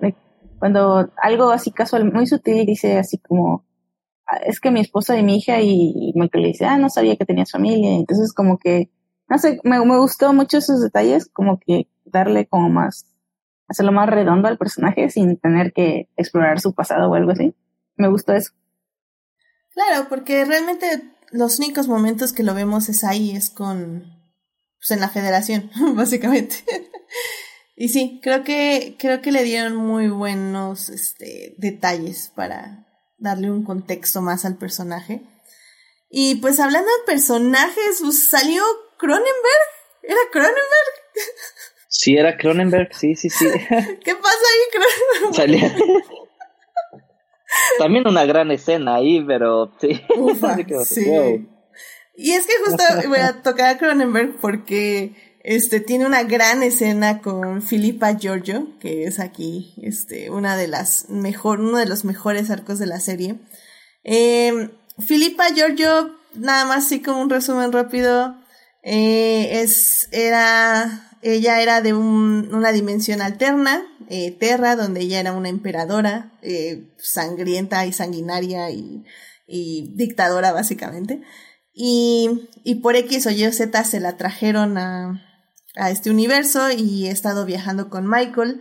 Se convierte, no, sí, bueno, en su mentora, en cierta forma. Bueno, es, primero es como su antagonista, pero poco a poco se va convirtiendo en su mentora y sobre todo en esta temporada creo que tiene un gran arco porque como Michael busca más independencia, busca pensar más como por ella que por, bueno, no por ella per se, pero trata más de hacer cosas ella misma en lugar de hacerlo con el crew de la tripulación de Discovery.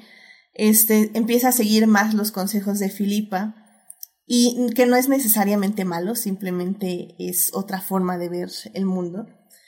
Y, y hay dos grandes episodios, uno donde Michael tiene que, que ver la verdad en sí misma para hablar en frente de un tribunal y, y se, da se da cuenta de la importancia de Filipa en su vida.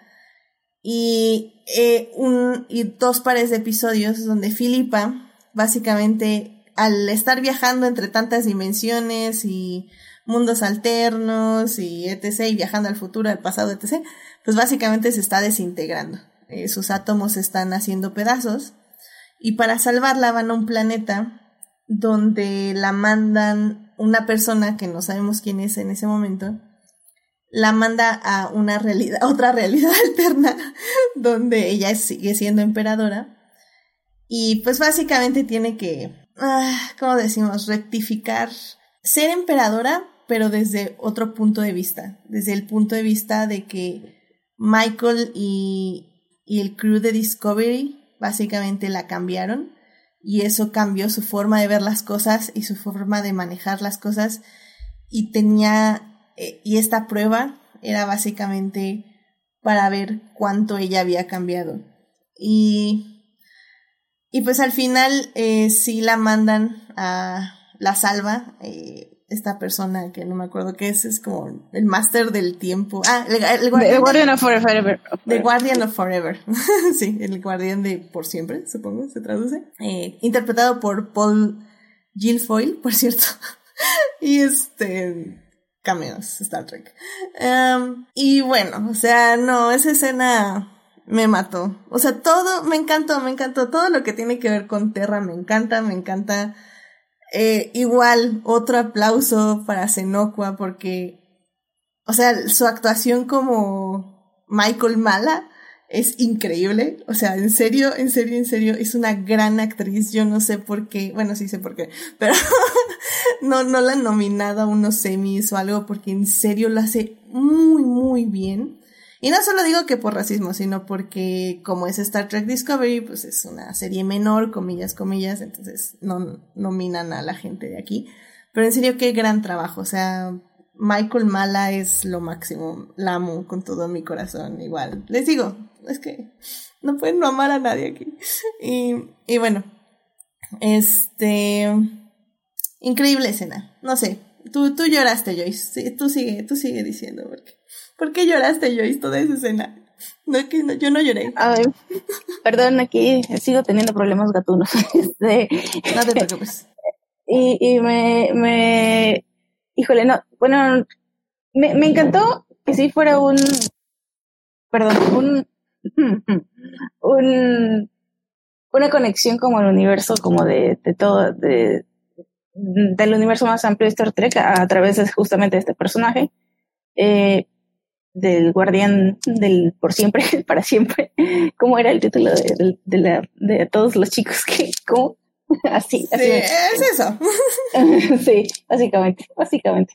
Eh, y el hecho de que, digo, como decía, se, se, se, le hace justicia al personaje de, de Filipa, ¿no? Porque después de tanto tiempo, este, le dan la oportunidad como, bueno, no me quedó muy claro si sí porque dice el guardián que ahora el, como que el rumbo de Saru, por ejemplo, va, va ahora, gracias a ella, a salvar a muchas personas. Entonces no me queda claro si, si sí la llevó a su mundo y a su tiempo. Dije, ok, entonces era una prueba o si de verdad eh, cambió su universo, no, no, lo sé. Eh, pero, pero el, el, hecho de que le dieran esta segunda oportunidad, aparte la hace crecer a ella como personaje, pues de, de, o sea, de la manera más justa, o este, justa posible. Y yo lo que quiero es que ya salga la serie de ella, porque realmente, realmente yo, yo la disfrutaba cada vez que salía, yo me, ponía muy, muy feliz de verla, porque, no sé, siento que le aporta justamente esto de lo que hablamos al principio, ¿no? Este, ver otros personajes, ver otra manera de, eh, mm, inclusive como que la veo, no, yo ya soy lo mejor aquí poniendo de mi propia cabecita, pero sí la veo así como, creo que ella trae otra escuela, o sea, de, actuación, y como que veo en lo que se fija, lo que hace, lo veo yo diferente, no sé, y ustedes díganme, pero como que sí siento que ella es diferente, eh, y hablo de la actriz, ¿no? Eh, y además el, personaje que, es muy bueno, y de todo su su, su trama que tuvo en, en Terra. Eh, eh, no, no sé, me pareció increíble todo lo que hace ella y, y claro que también tenemos que decir que, que sí está conectada, ¿no? Porque el, el, hecho de que ella se viniera desde el otro universo a espejo a este es porque, porque Michael elige traerla, ¿no? no nada más porque sí. Y, sí. y como que hay, o sea, eso es esa conexión que las une para siempre. Ella por perder a la, a la Filipa de este universo que sí fue su mentora y Filipa por, pues por, por haber perdido a Michael de dos maneras ya diferentes, este, eh, por traición, ¿no? Entonces, pues sí, es una conexión muy bonita, una despedida también muy bonita. Un hasta luego, porque esto es Star Trek y puede pasar lo que sea, ¿no? Entonces, sí, no, no, no lloré, solo me sentí muy feliz por, por el personaje, o sea, me sentí muy feliz. A, a, mí sí me dolió porque no me lo esperaba. No sé si tú sabías, Melvin, que, que ya se iba a ir la actriz de la serie. No, también fue sorpresa. Sí, güey. Así como, no, ella no. No, yo sí vi la noticia antes no me... de ver el capítulo. Oh, no, no, yo no me lo esperaba, o sea, te esperaba que si encontraran como una cura, ¿no? Y ya regresara y todo feliz, ¿no? Todo normal. Porque, pues además como un personaje como necesario en ese mundo feo donde nadie está conectado y donde todo es difícil, es como ella es tu mejor aliada, pero no sé, también fue como catapult, o sea, catapultó a Michael, ¿no? Como para ya el último paso para ser independiente, pero sí fue fue grandes episodios esos. Sí, de, de hecho, mis favoritos. De hecho, yo uh, recuerdo sentirme muy triste cuando la original, bueno, la, la original no, pero la Filipa del, univer del universo, creo que en algún momento sí le llaman Prime, ¿no? El, el, dice el universo Prime y yo, ay, que DC de tu parte, pero ok, el universo Prime de Star Trek. este, el universo Prime, eh, la Filipa de este universo muere pues en los primeros minutos del primer episodio y dije, ah, bueno, no, no sé si en los primeros minutos, pero en el primer episodio y me sentí muy triste porque dije, o sea, que ya no voy a ver a Michelle y yo. casi que casi que por eso vine, no, pero sí, eh, eh, verla siempre, o sea, hay que decir que también estéticamente su personaje de emperatriz, eh, no, perdón, el emperador es muy, es muy bueno, ¿no? O es como que le metieron mucho presupuesto a su vestuario. Y, ah, y este, todo lo de Terra yo es hermoso. La, la producción Ajá, es increíble. Sí, sí, sí, sí, es así. Es hermoso. Y aparte toda, todas las caras así de gente mala haciendo cosas malas. No, no, no, están en mi corazón. Todos malos. Eh. ¿cómo, ¿Cómo se llama? ¿Cómo se llama la esta la que es súper buena? Tilly. Ella, ajá, sí. Tilly. Uf, maravillosa. Ajá. Tilly, sí, ajá.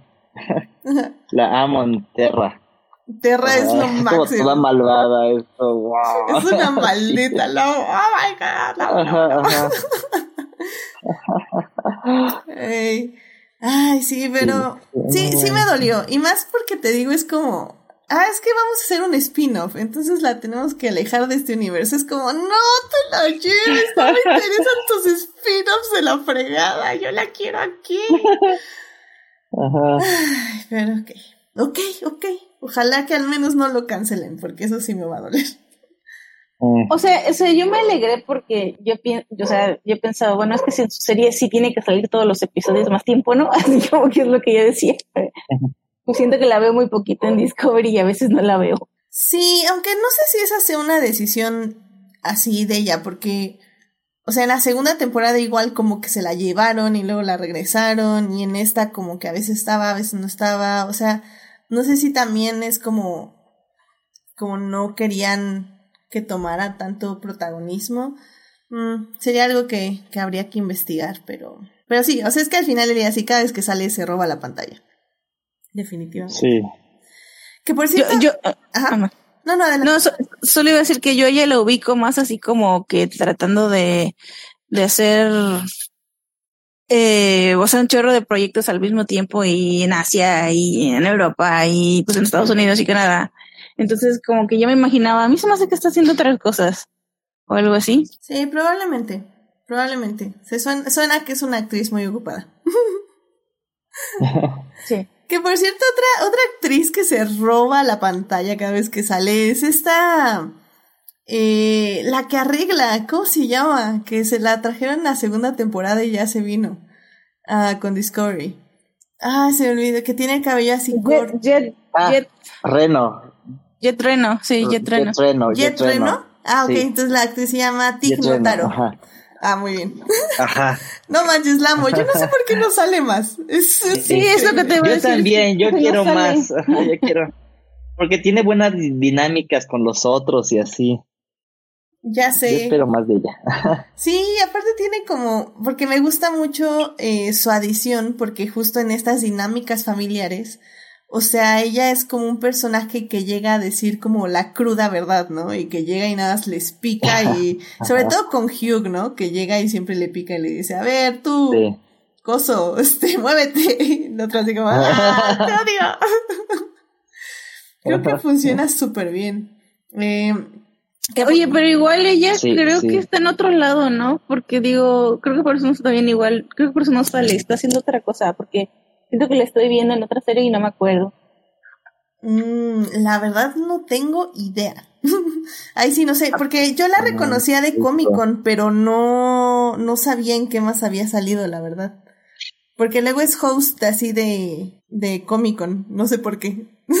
en dónde la había visto, pero.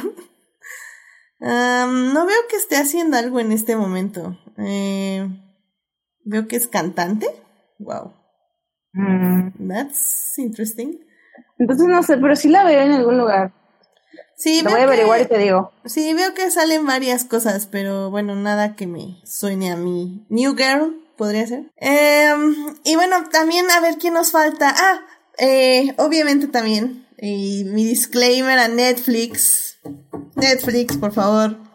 Todas las semanas ponía yo un disclaimer en Twitter.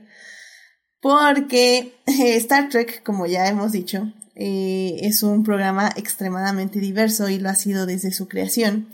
Pero eh, definitivamente creo que, y es algo que justamente hablaba esta youtuber Jessie Gender, que Discovery tal vez sea el programa de Star Trek más diverso de todos los programas de Star Trek. Porque realmente, o sea, hay un capítulo donde Michael está salvando, Michael, una actriz afroamericana que está salvando básicamente a, a toda la nave. Y tenemos a Brooke, que también está en ese momento salvando a toda la nave. Y también tenemos a esta otra actriz afroamericana que no me acuerdo cómo se llama. Es esta... ¿Nan? No. ¿Quién es la que también tiene el timón en la nave? Que es Sí, la pero mira, le- sí, no quiero como que arruinar su apellido. Sí, sí sé quién dices, pero... eh, Se llama eh, Rachel, la actriz. eh, creo que sí. Ah, Espera. Sí, es que Pero- tengo mil nombres aquí, pero bueno. Y Sí, entonces- Nan es la que se queda en el planeta. Ah, no, entonces hay- no es Nan, pero bueno, ella también es, es un buen personaje, por cierto, que no la habíamos mencionado. Pero bueno, eh, mi punto aquí, aparte de que se nos olviden los nombres de los personajes y las actrices, es que realmente teníamos en ese momento tres personajes afroamericanos que estaban salvando el universo. Eh, tenemos un personaje que está en silla de ruedas también, eh, mostrando personajes con discapacidades. Y bueno, pues, o sea, tenemos mil, mil, o sea, mil posibilidades. Hay personajes este, de eh, origen asiático, eh, bueno, etc. Y bueno, en este mismo, en esta misma idea, eh, Star Trek Discovery trajo en esta tercera temporada al primer personaje no binario y al primer personaje trans. Es, en este caso es, es Grey Tal, el personaje interpretado por Ian Alexander, y el personaje no binario, Adira Tal, que es interpretada por Blue del barrio. Y pues la verdad es que creo que es los dos personajes los manejan bien. Hay, hay un momento que tal vez no era tan necesario. Bueno, no sé. O sea, al final del día creo que en el universo de Star Trek tal vez no cabía mucho. Porque yo quiero pensar que en el universo de Star Trek no era como el primer personaje o la primera persona no binaria que Hugh veía en su vida. Pero eh, creo que el momento donde Adira dice, no saben que yo ya no soy ella, díganme they, them o ella en español.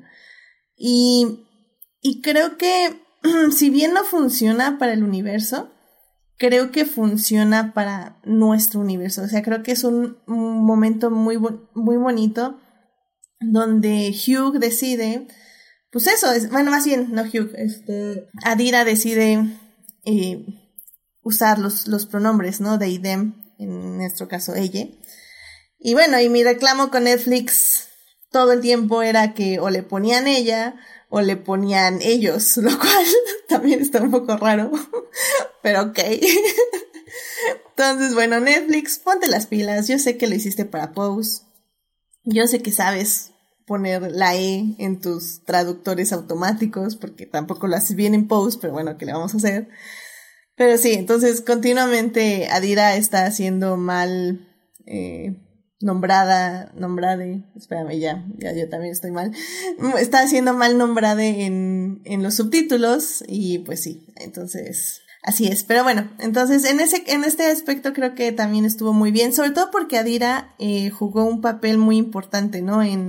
En el caso de Hugh y de Paul, eh, como a consolidar esta familia y estas eh, figuras paternas, que creo que también es algo súper bonito, sobre todo porque porque merecen ser felices, Paul y Hugh, y creo que ya pasaron por demasiados traumas y tristezas, y, y creo que esa temporada merecían saber que, que pueden ser felices y que pueden ser padres. Y, y pues sí me duele un poco que al final Paul esté enojado con este, con Michael, pero creo, y todo ese momento donde Michael decide, este, digo, Hugh decide enviar a Hugh en, en una cápsula para alejarlo y salvar a la nave. Ah, se me hace como súper fuerte y súper triste y entiendo perfectamente que esté enojado con ella. Pero pues sí. Así las cosas. Solo para decir que, por ejemplo, esa, esa dinámica de sus personajes, pues también tiene, según yo, ¿eh? no la quiero estar regando, pero Gray también es un, un actor trans. No sé si como que también está ahí esa parte Sí, efectivamente. Es un actor trans. Y yo nada más, bueno, es de la temporada 2, pero, yo, a mí me encantó muchísimo la, la reina. A ver, espérate, espérate. Ahorita te digo. Bien, mi control no sirve. Aquí está. La reina Mejanica Jalicapo, que es la amiga de Tilly, que, que es una ingeniera increíble Ah, yo, yo ya quería que ya la adoptara el Discovery, pero yo, ya entiendo que es reina y no se puede quedar, pero ya se quedó en el pasado además. Pero como que, o sea, hablando de esos personajes que, o sea, eso es lo que me encanta de la serie, ¿no? Lo que hablamos de la diversidad. Y, y me, me, me, me, me encantó su participación y ojalá en el futuro, pues sí, o sea, esto, esto, es, esto es Star Trek, vamos a seguir viendo personajes así, pero pues ojalá ahora que están medio reducidos de tripulación, este, llegan nuevas adiciones así. Ese es, ese es mi punto, ¿no? Que quiero seguir viendo esos personajes. Yo no sé si vamos a seguir viendo a Grey porque eso no me quedó muy claro. Eh, si ya el, este Adira eh, va a ver por siempre o Adira, sí. Y, y, sí, Adira. Sí, Adira. Y, y nos va a quedar como esa parte como de ver la pues sí, este, este, este otro personaje No, eso no me acuerdo. Si ya lo ven todos o solo era por en el planeta este extraño. Eh, solo era en el planeta extraño. Ah, ok. Entonces, bueno, no sé si lo vamos a seguir viendo, pero bueno, ahí está, ¿no? Eh, yo, yo, yo celebro estas cositas porque en este caso, pues creo que sí le da mucho, sí, tiene un peso directo en la trama, ¿no? No nada más es como, ah, vamos a poner este personaje por ponerlo. Yo sé que a veces no funciona, como tú dices en el caso de, de, de otros personajes eh, y regresarlos de la muerte y así como dices, ay, eh, pues no lo hubieras matado en primer lugar, pero, pero sí, sí hay cositas que enriquecen mucho el, universo y la historia. Entonces, bueno, yo no sé, ese es uno de los elementos que personalmente me, me atraen de, de Discovery, que ya lo podemos ver más, que si bien es tradición de Star Trek, siempre, pues, de alguna manera ser inclusivos, aunque sea por cuestión de marketing, pues ahora sí ya lo están como tratando de llevar más a la historia.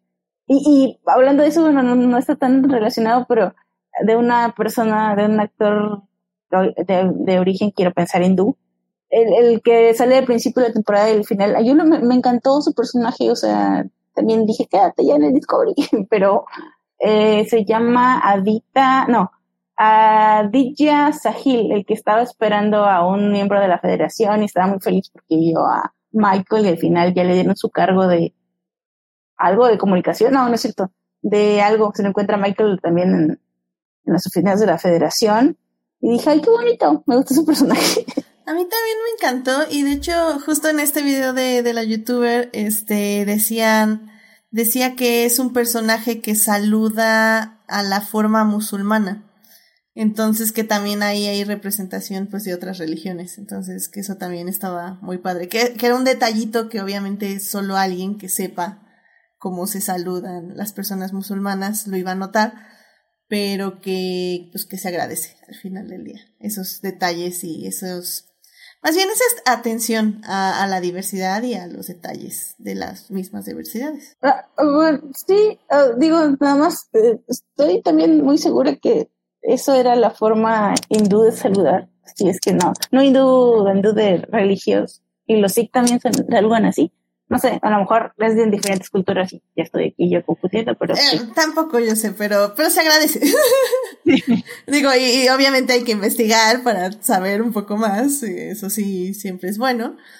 Pero... Es que, es que, bueno, perdón, ya no me voy a poner aquí, pero los, los, los, los árabes es como salam aleikum y aleikum salam, y tiene que ver salam. con... Eso lo aprendimos sí. por Homeland. y, y, y, y es Dios contigo, ¿no? Entonces, bueno, no sé, pero pero, pero yo según no es musulmana la manera que saluda este personaje del que acabamos de hablar, sino más bien hindú. Pero ok, no importa. Ay, vamos a investigarlo, vamos a investigarlo. Sí. sí. definitivamente. Ay, pues sí, no sé si, si quieran mencionar una última cosa, Melvin, una conclusión que tengas de la serie, ya para cerrar este podcast. Espero que tomen, sigan tomando más riesgos y que sepan llevar bien la siguiente temporada porque ahora no dejaron como ningún como gran cliffhanger y como que ya lo resolvieron todo, entonces, este, no sé, tienen como mucho trabajo por delante. De hecho, hasta yo me asusté. O sea, terminó y dije, ¿qué? Es la última temporada. O sea, sentí que, que ya era yo una también, eso se siente. Sí, no, no, luego, luego, luego, me metí así como Season 4, Star Trek Discovery, y ya decía, en producción, y yo, casi me da un ataque cardíaco. Es que sí parece, pero, o sea, sí, sí me pasó lo mismo, pero tengo una teoría, bueno, al menos, ojalá me escuchen, si están escuchando gente de CIES, este, claro que sí. A mí, a, a mí me encanta, a mí me encanta lo, lo que nos dijeron de las eh, Time Wars, o sea, yo espero que se vayan por ahí, eh, que tenga que estar que esté relacionado con esto porque me encantó eso, o sea que solo sabemos lo que contaron los personajes, ah, es que no sabes que esto pasó en las guerras temporales, jajaja, ja, ja, y por eso cambió toda nuestra forma de, y, y que está relacionado con el cristal que les da el, el bebé no decapitado grande. en la segunda temporada, el, el hijo de, de, Ash y de. Ahí se me fue su nombre. Ka, Kael, Ka, no me acuerdo. No me acuerdo. Este, pero es el, el, el, pequeño bebé Klingon que ya es. No, es, es el Rel, perdón. Este, el pequeño bebé Klingon que ya es monje, que creció. Y eh, les da el cristal y ellos tienen eso en la nave, ¿no? Entonces, no sé, yo pensé que dije, lo están mencionando tanto que a lo mejor se van a ir por ahí, de, en, hablando como de, de, que ellos sí, ellos siguen teniendo este, un montón, cada vez le echan más, parece molcajete el Discovery, cada vez le echan otra cosa. Este, está muy bien con su cristal del tiempo, con su ser simbionte, con su modo de cambiar de esporas. O sea, ese Discovery es una navaja suiza. Definitivamente. Que, que eso es lo padre. True, true. ah, y otra cosa, nada más así rapidito, es que eh, me gustó mucho eh, que el, el, bueno, voy a hacer, él, pero la desaparición de Ash como fue, fue así de decir, pues sí, se queda en el pasado, pero la manera en que no sabe nadie el Discovery, de una manera esforzado, no lo digan, pero de otra manera digo, ok, esto les va a dar muchas posibilidades porque pues sí, efectivamente no estaban, o sea, hay personas que no saben nada del Discovery de sus, de pasadas como problemas y, y sobre todo sus lo que llevan ellos, ¿no? Adentro de, la nave. Sí, o sea, da, da para mucho. O sea, de, ah, descubrimos esto, ¿es cierto? Eh, no, sí, tal vez, quién sabe. Sí, creo que sí da para mucho. Sí, yo también espero que le tengo fe a la serie. Eh, sí hablamos cosas malas de la serie, pero la verdad es que creo que las buenas superan a las malas 100%. Eh, la serie tiene el corazón en el lugar correcto, tiene las historias en el lugar correcto, pero sobre todo tiene el corazón de los personajes en el lugar correcto. Eh, las actuaciones, los vínculos y las historias que se forman eh, dentro de la nave creo que son súper valiosas y cada personaje va buscando, o sea, si tienen un arco y resuelven eh, sus arcos y en este caso eh, pues se trató de eso, de, la familia que se escoge y la familia que se pierde y la familia que se deja ir. Y, y creo que fue muy bonita temporada. Y, como digo, dijo en algún punto del podcast, este creo que va muy, va muy ad hoc con la época eh, porque pues sí, o sea, los personajes lidian con la pérdida pero al final del día se dan cuenta que se tienen unos a los otros y, y están y que eso es lo importante y que pues mientras estén ahí y, y, se apoyen entre sí, pues las cosas van a salir adelante, ¿no? Entonces bueno, pues ya al final de esta temporada pues tienen uniformes nuevos, tienen nueva capitana, que por cierto me pareció como muy presuroso que Michael sea la capitana, es como lo sé, Rick. Pero está bien, está bien. Vamos a Michael a ver qué tal le va. Y, y pues ya, creo que, que, estaremos expectantes de la nueva Star Trek Discovery. Eh, la cuarta temporada está planeada para que salga a finales de este año. Eh, ya veremos si se mantiene ese calendario. Pero bueno, como saben, pues por mientras están las tres primeras temporadas en Netflix para que las vean. Son en promedio como 13 episodios cada una.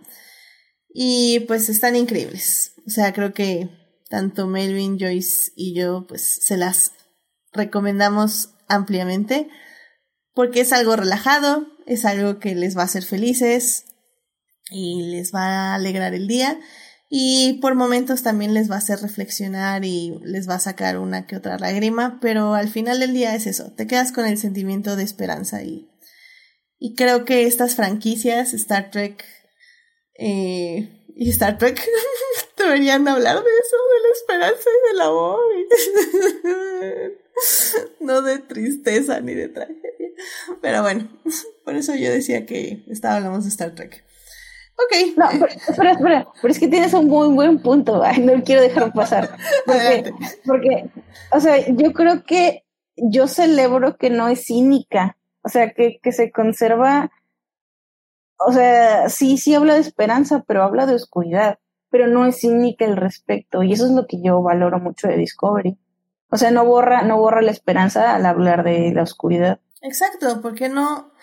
Es que creo que eso es lo difícil, ¿no? Y, y, y lo estamos viendo en muchas series ahorita, eh, que, o bueno, más bien, lo veíamos antes, que había muchas series que tenían miedo de hablar de la oscuridad porque pensaban que, que disminuía la esperanza, pero, pero no, o sea, al final del día, si algo nos ha enseñado Doctor Who, se me viene a la cabeza en este momento, es que, es que todo va de la mano y que lo triste tiene que existir para que exista lo bonito y lo feliz.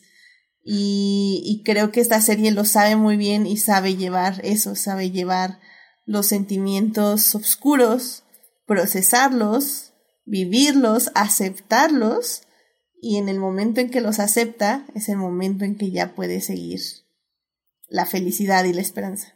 Y creo que eso está muy padre de esta serie. Y, y, que, y que sabiendo eso no tienes que ser un cretino, o sea, no necesariamente tienes que ser un cretino al respecto, ¿no? Sino que hay otras formas de, de, enfrentar esta oscuridad y, esta, y este duelo. Y, o sea, que sí, va a, va a estar muy oscuro y que seguramente te vas a volver loco en algún punto, pero, pero sí hay una forma de lidiar con eso. Yo digo, no, no, no es así todo bonito, bueno, al menos yo no lo veo así como todo rosita, sino que pues sí, sí está heavy, pero, pero a lo que apela Discovery es a la esperanza. Y o sea, es otra forma, otro mundo, justamente otro mundo posible, que es lo que, lo que para mí Star Trek va. Completamente de acuerdo. Completamente de acuerdo. Y pues sí, esperemos que la showrunner, este, Michelle Paradise, mantenga a Alex Kurzman en este camino y no se vaya por caminos oscuros de otros escritores que le hayan enseñado otra manera de contar historias. Así que esperemos que Star Trek no, no nos rompe, no nos rompa el corazón. Y, y no creo que lo haga. Creo que tiene muy buenas historias adelante y pues esperemos que siga así. Si no, creo que al menos estas tres primeras temporadas han sido muy buenas y, y tienen muchas cosas buenas, muchos momentos muy bonitos y que la verdad atesoro. O sea, sí son, son momentos muy padres. Ay, pero muy bien, este, pues bueno, eh, son las, eh, ok, vamos, vamos rápidamente, nada, somos tres, así que vamos rápidamente a las recomendaciones de la semana. Así que ya saben, Star Trek Discovery temporada 1, 2 y 3 las encuentran en Netflix. Así que vamos a las recomendaciones. I love movies. Gosh, I love movies. Muy bien, ya estamos aquí en las recomendaciones de la semana. Joyce, ¿a ti qué te gustaría recomendarle al público? Pues tuve también ahí un ajá, el mal hijo, así que les voy a decir dos. oh, estuve viendo como que también este año, ahora sí que este año, todo lo que tiene que ofrecer eh, Netflix de, de, de contenido propio, de, de, digamos, gastronómicos de comida. los estuve checando todos. Yo los había checado así algunos, pero Ahora sí ya los arrasé, creo que ya los vi todos.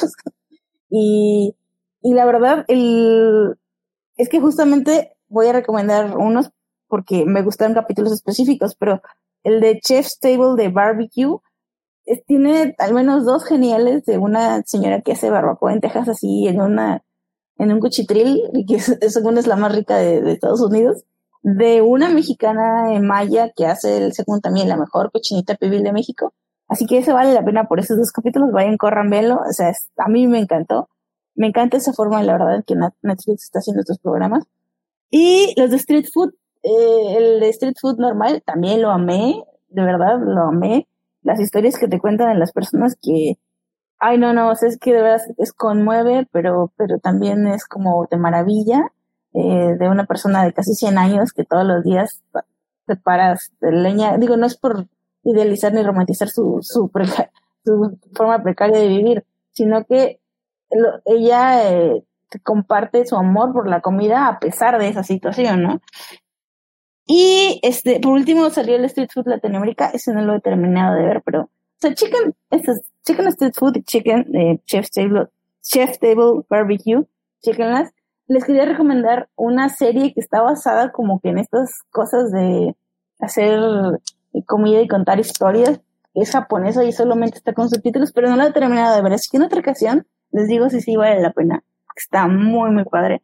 Se llama Tokyo, Midnight Tokyo, Midnight, Midnight, Dinner at Tokyo algo así. Está muy buena también, pero todavía no se las puedo poner el sellito de calidad, así que ahí para la próxima. ok, es perfecto. Entonces, Chef Table Barbecue y Street Food Latinoamérica ¿Ambas dónde las encontramos? En Netflix, es, contenido original de Netflix. Pero el street food, vean primero el que es no latinoamericano, está mejor. ok, muy bien, entonces ambas están en Netflix, perfecto. Muchísimas gracias, Joyce.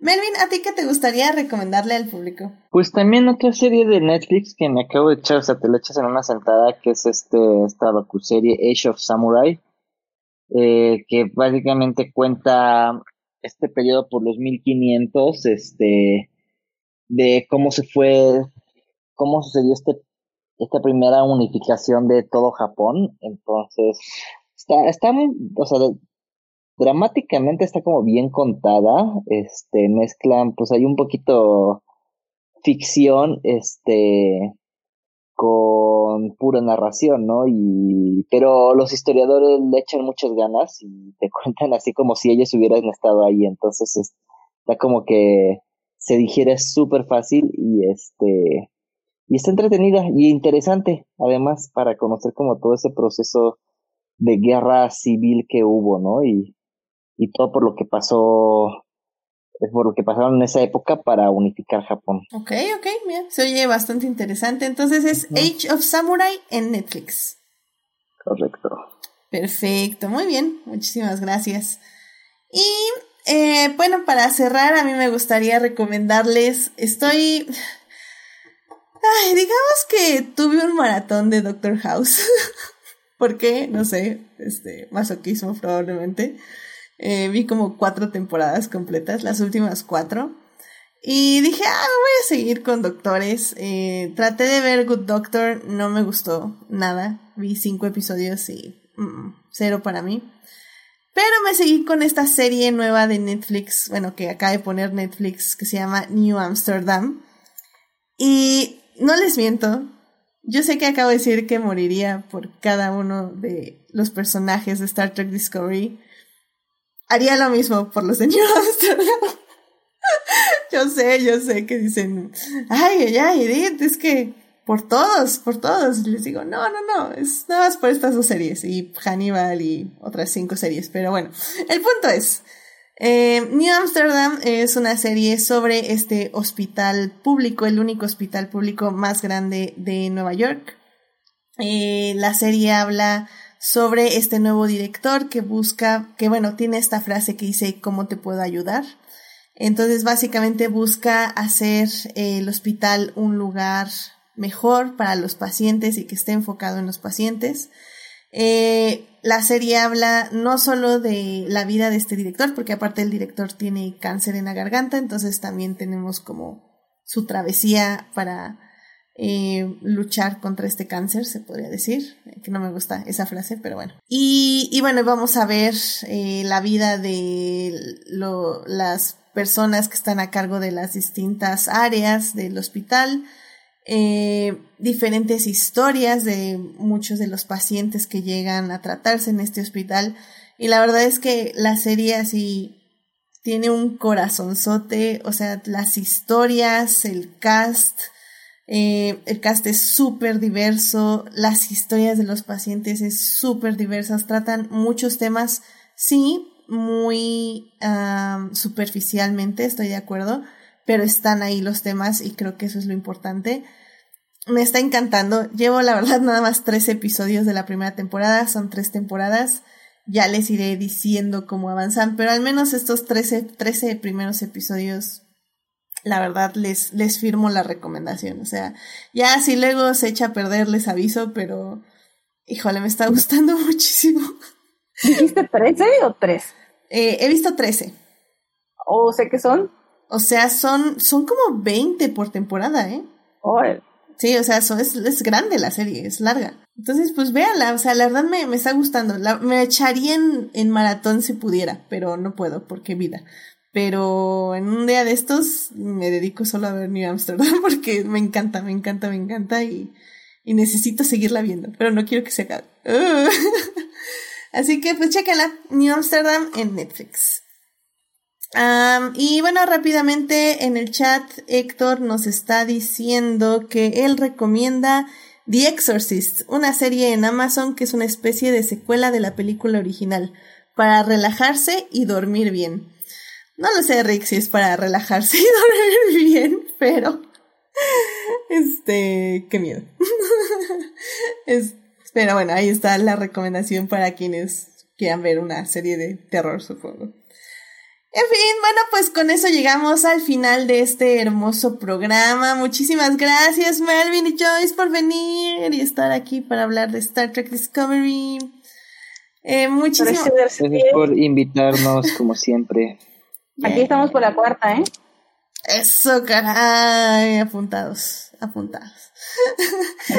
este, muchísimas gracias, Joyce, por venir a esta transmisión. ¿Dónde te puede encontrar nuestro público? Ahí me pueden encontrar en Twitter como arroba 3 Ahí estoy hablando de varias cosas.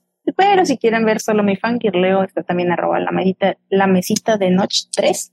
Ahí me encuentran dándole de a un montón de fangirleo y Oh, no es cierto, me acaba de caer en la cabeza una cosa, pero es que creo que no fue esta semana, ¿verdad? No hablé del cast de, su, de la nueva Supergirl, estoy shame, cómo de sonar a mi vaca, pero me acabo de acordar. Qué cara. Y, y, de hecho yo solo vi esa noticia por ti. O sea, la vi Sí. en mi feed, pues. de- sí, sí. No, bueno, es que ese día mi Twitter estaba uf, todo lo que daba con, con esta noticia. Entonces, pues sí, ese tipo de cosas ahí me verán poniendo eh, Superman, extraños, noticias sobre nuevas películas de gente innombrable en este podcast. También de del Snyder Cut que ya viene. Entonces ahí me van a ver, sobre todo DC, a veces también con The Vision y cosas así, pero pero sí, ahí, ahí, ahí estamos, eh, de series eh, dándole RT a lo loco. Muy bien, Joyce. ¿Tú, ¿Tú te vas a unir al especial de dos horas del Snyder Cut? Pues si me invitan, aquí Dos estoy. horas. Pues no sé, Melvin es quien tiene la batuta aquí. Si Melvin me O invita. sea, yo, yo pongo las horas y él pone a Claro. los invitados. Sí, claro, sí, aquí estamos. Pues vamos a tener mucho tiempo. Venga, venga. dos horas. Además, Joyce, Joyce sabe mucho de DC, entonces venga. Sí, sí, te manejo. Ay, no, no, no, Dios nos agarre confesados. Pero bueno, Bueno, bueno, cuatro horas, cuatro horas. dos horas. Melvin, gracias por venir. Gracias, encontrar David, por nuestro público. invitarme. Eh, en Twitter e Instagram eh, como Me- Melbo188. Excelente, muy bien. Y pues ya saben, a mí me encuentran en HT Idea, donde cada vez hablo menos de Star Wars. ¡Uh!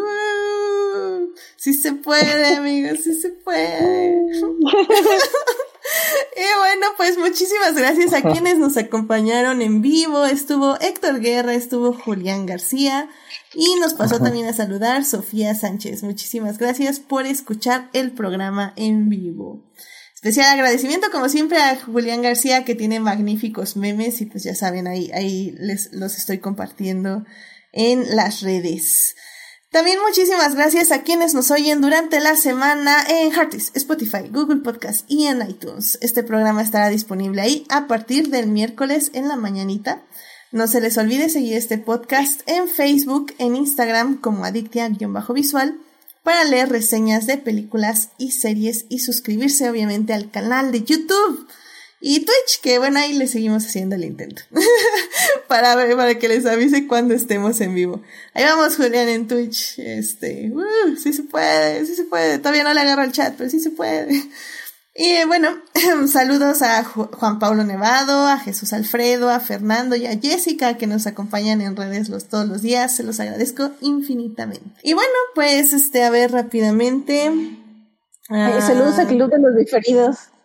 Sí, Club de los Diferidos, saludos. Que ya, que, que me alegra también porque el Club de los Diferidos escuchan el podcast editado que, que limpio con mucho cariño para que ya no tenga los problemas de YouTube. Así que, que le- les agradezco. Ustedes escuchan mi esfuerzo semanal por tener un podcast limpio y bonito. El de YouTube es, es como sale, o sea, no es que no sea bonito, es nada más que no está ecualizado, es eso. y no tiene eh, no tiene los errores de transmisión y así, entonces, ya saben. Los dos, las dos emisiones se hacen con cariño, básicamente. Y bueno, estaba, estaba viendo en el chat, pero, pero bueno, ahí hay request para Melvin, entonces ahí, ahí luego vemos qué pasa. Eh, muy bien. Eh, bueno, es que, eh, bueno, ya, ahí luego vemos. ¿Qué, qué, qué, qué, qué- Ok, eh, Ok. Así que bueno, el próximo programa, ya, o sea, ya nos estamos yendo con esto del duelo, del amor, de la amistad, pero sobre todo del duelo y de las etapas que se pasan en el duelo. Entonces, obviamente, vamos a tener que hablar de WandaVision. Ya es este programa porque ya WandaVision termina este viernes en Disney Plus, es el último episodio. Así que lunes, así ya, no nos esperamos. Tenemos que hablar de la serie y de que la verdad ha estado muy interesante. Pero bueno, de eso hablaremos la próxima semana. Así que bueno, que tengan una muy linda semana, cuídense mucho. Por favor, si salen, usen cubrebocas y salgan lo menos posible. Muchísimas gracias, cuídense, muy buena noche, gracias Joyce, gracias Melvin, cuídense mucho. Gracias, Edith. Bye. Gracias, bye bye.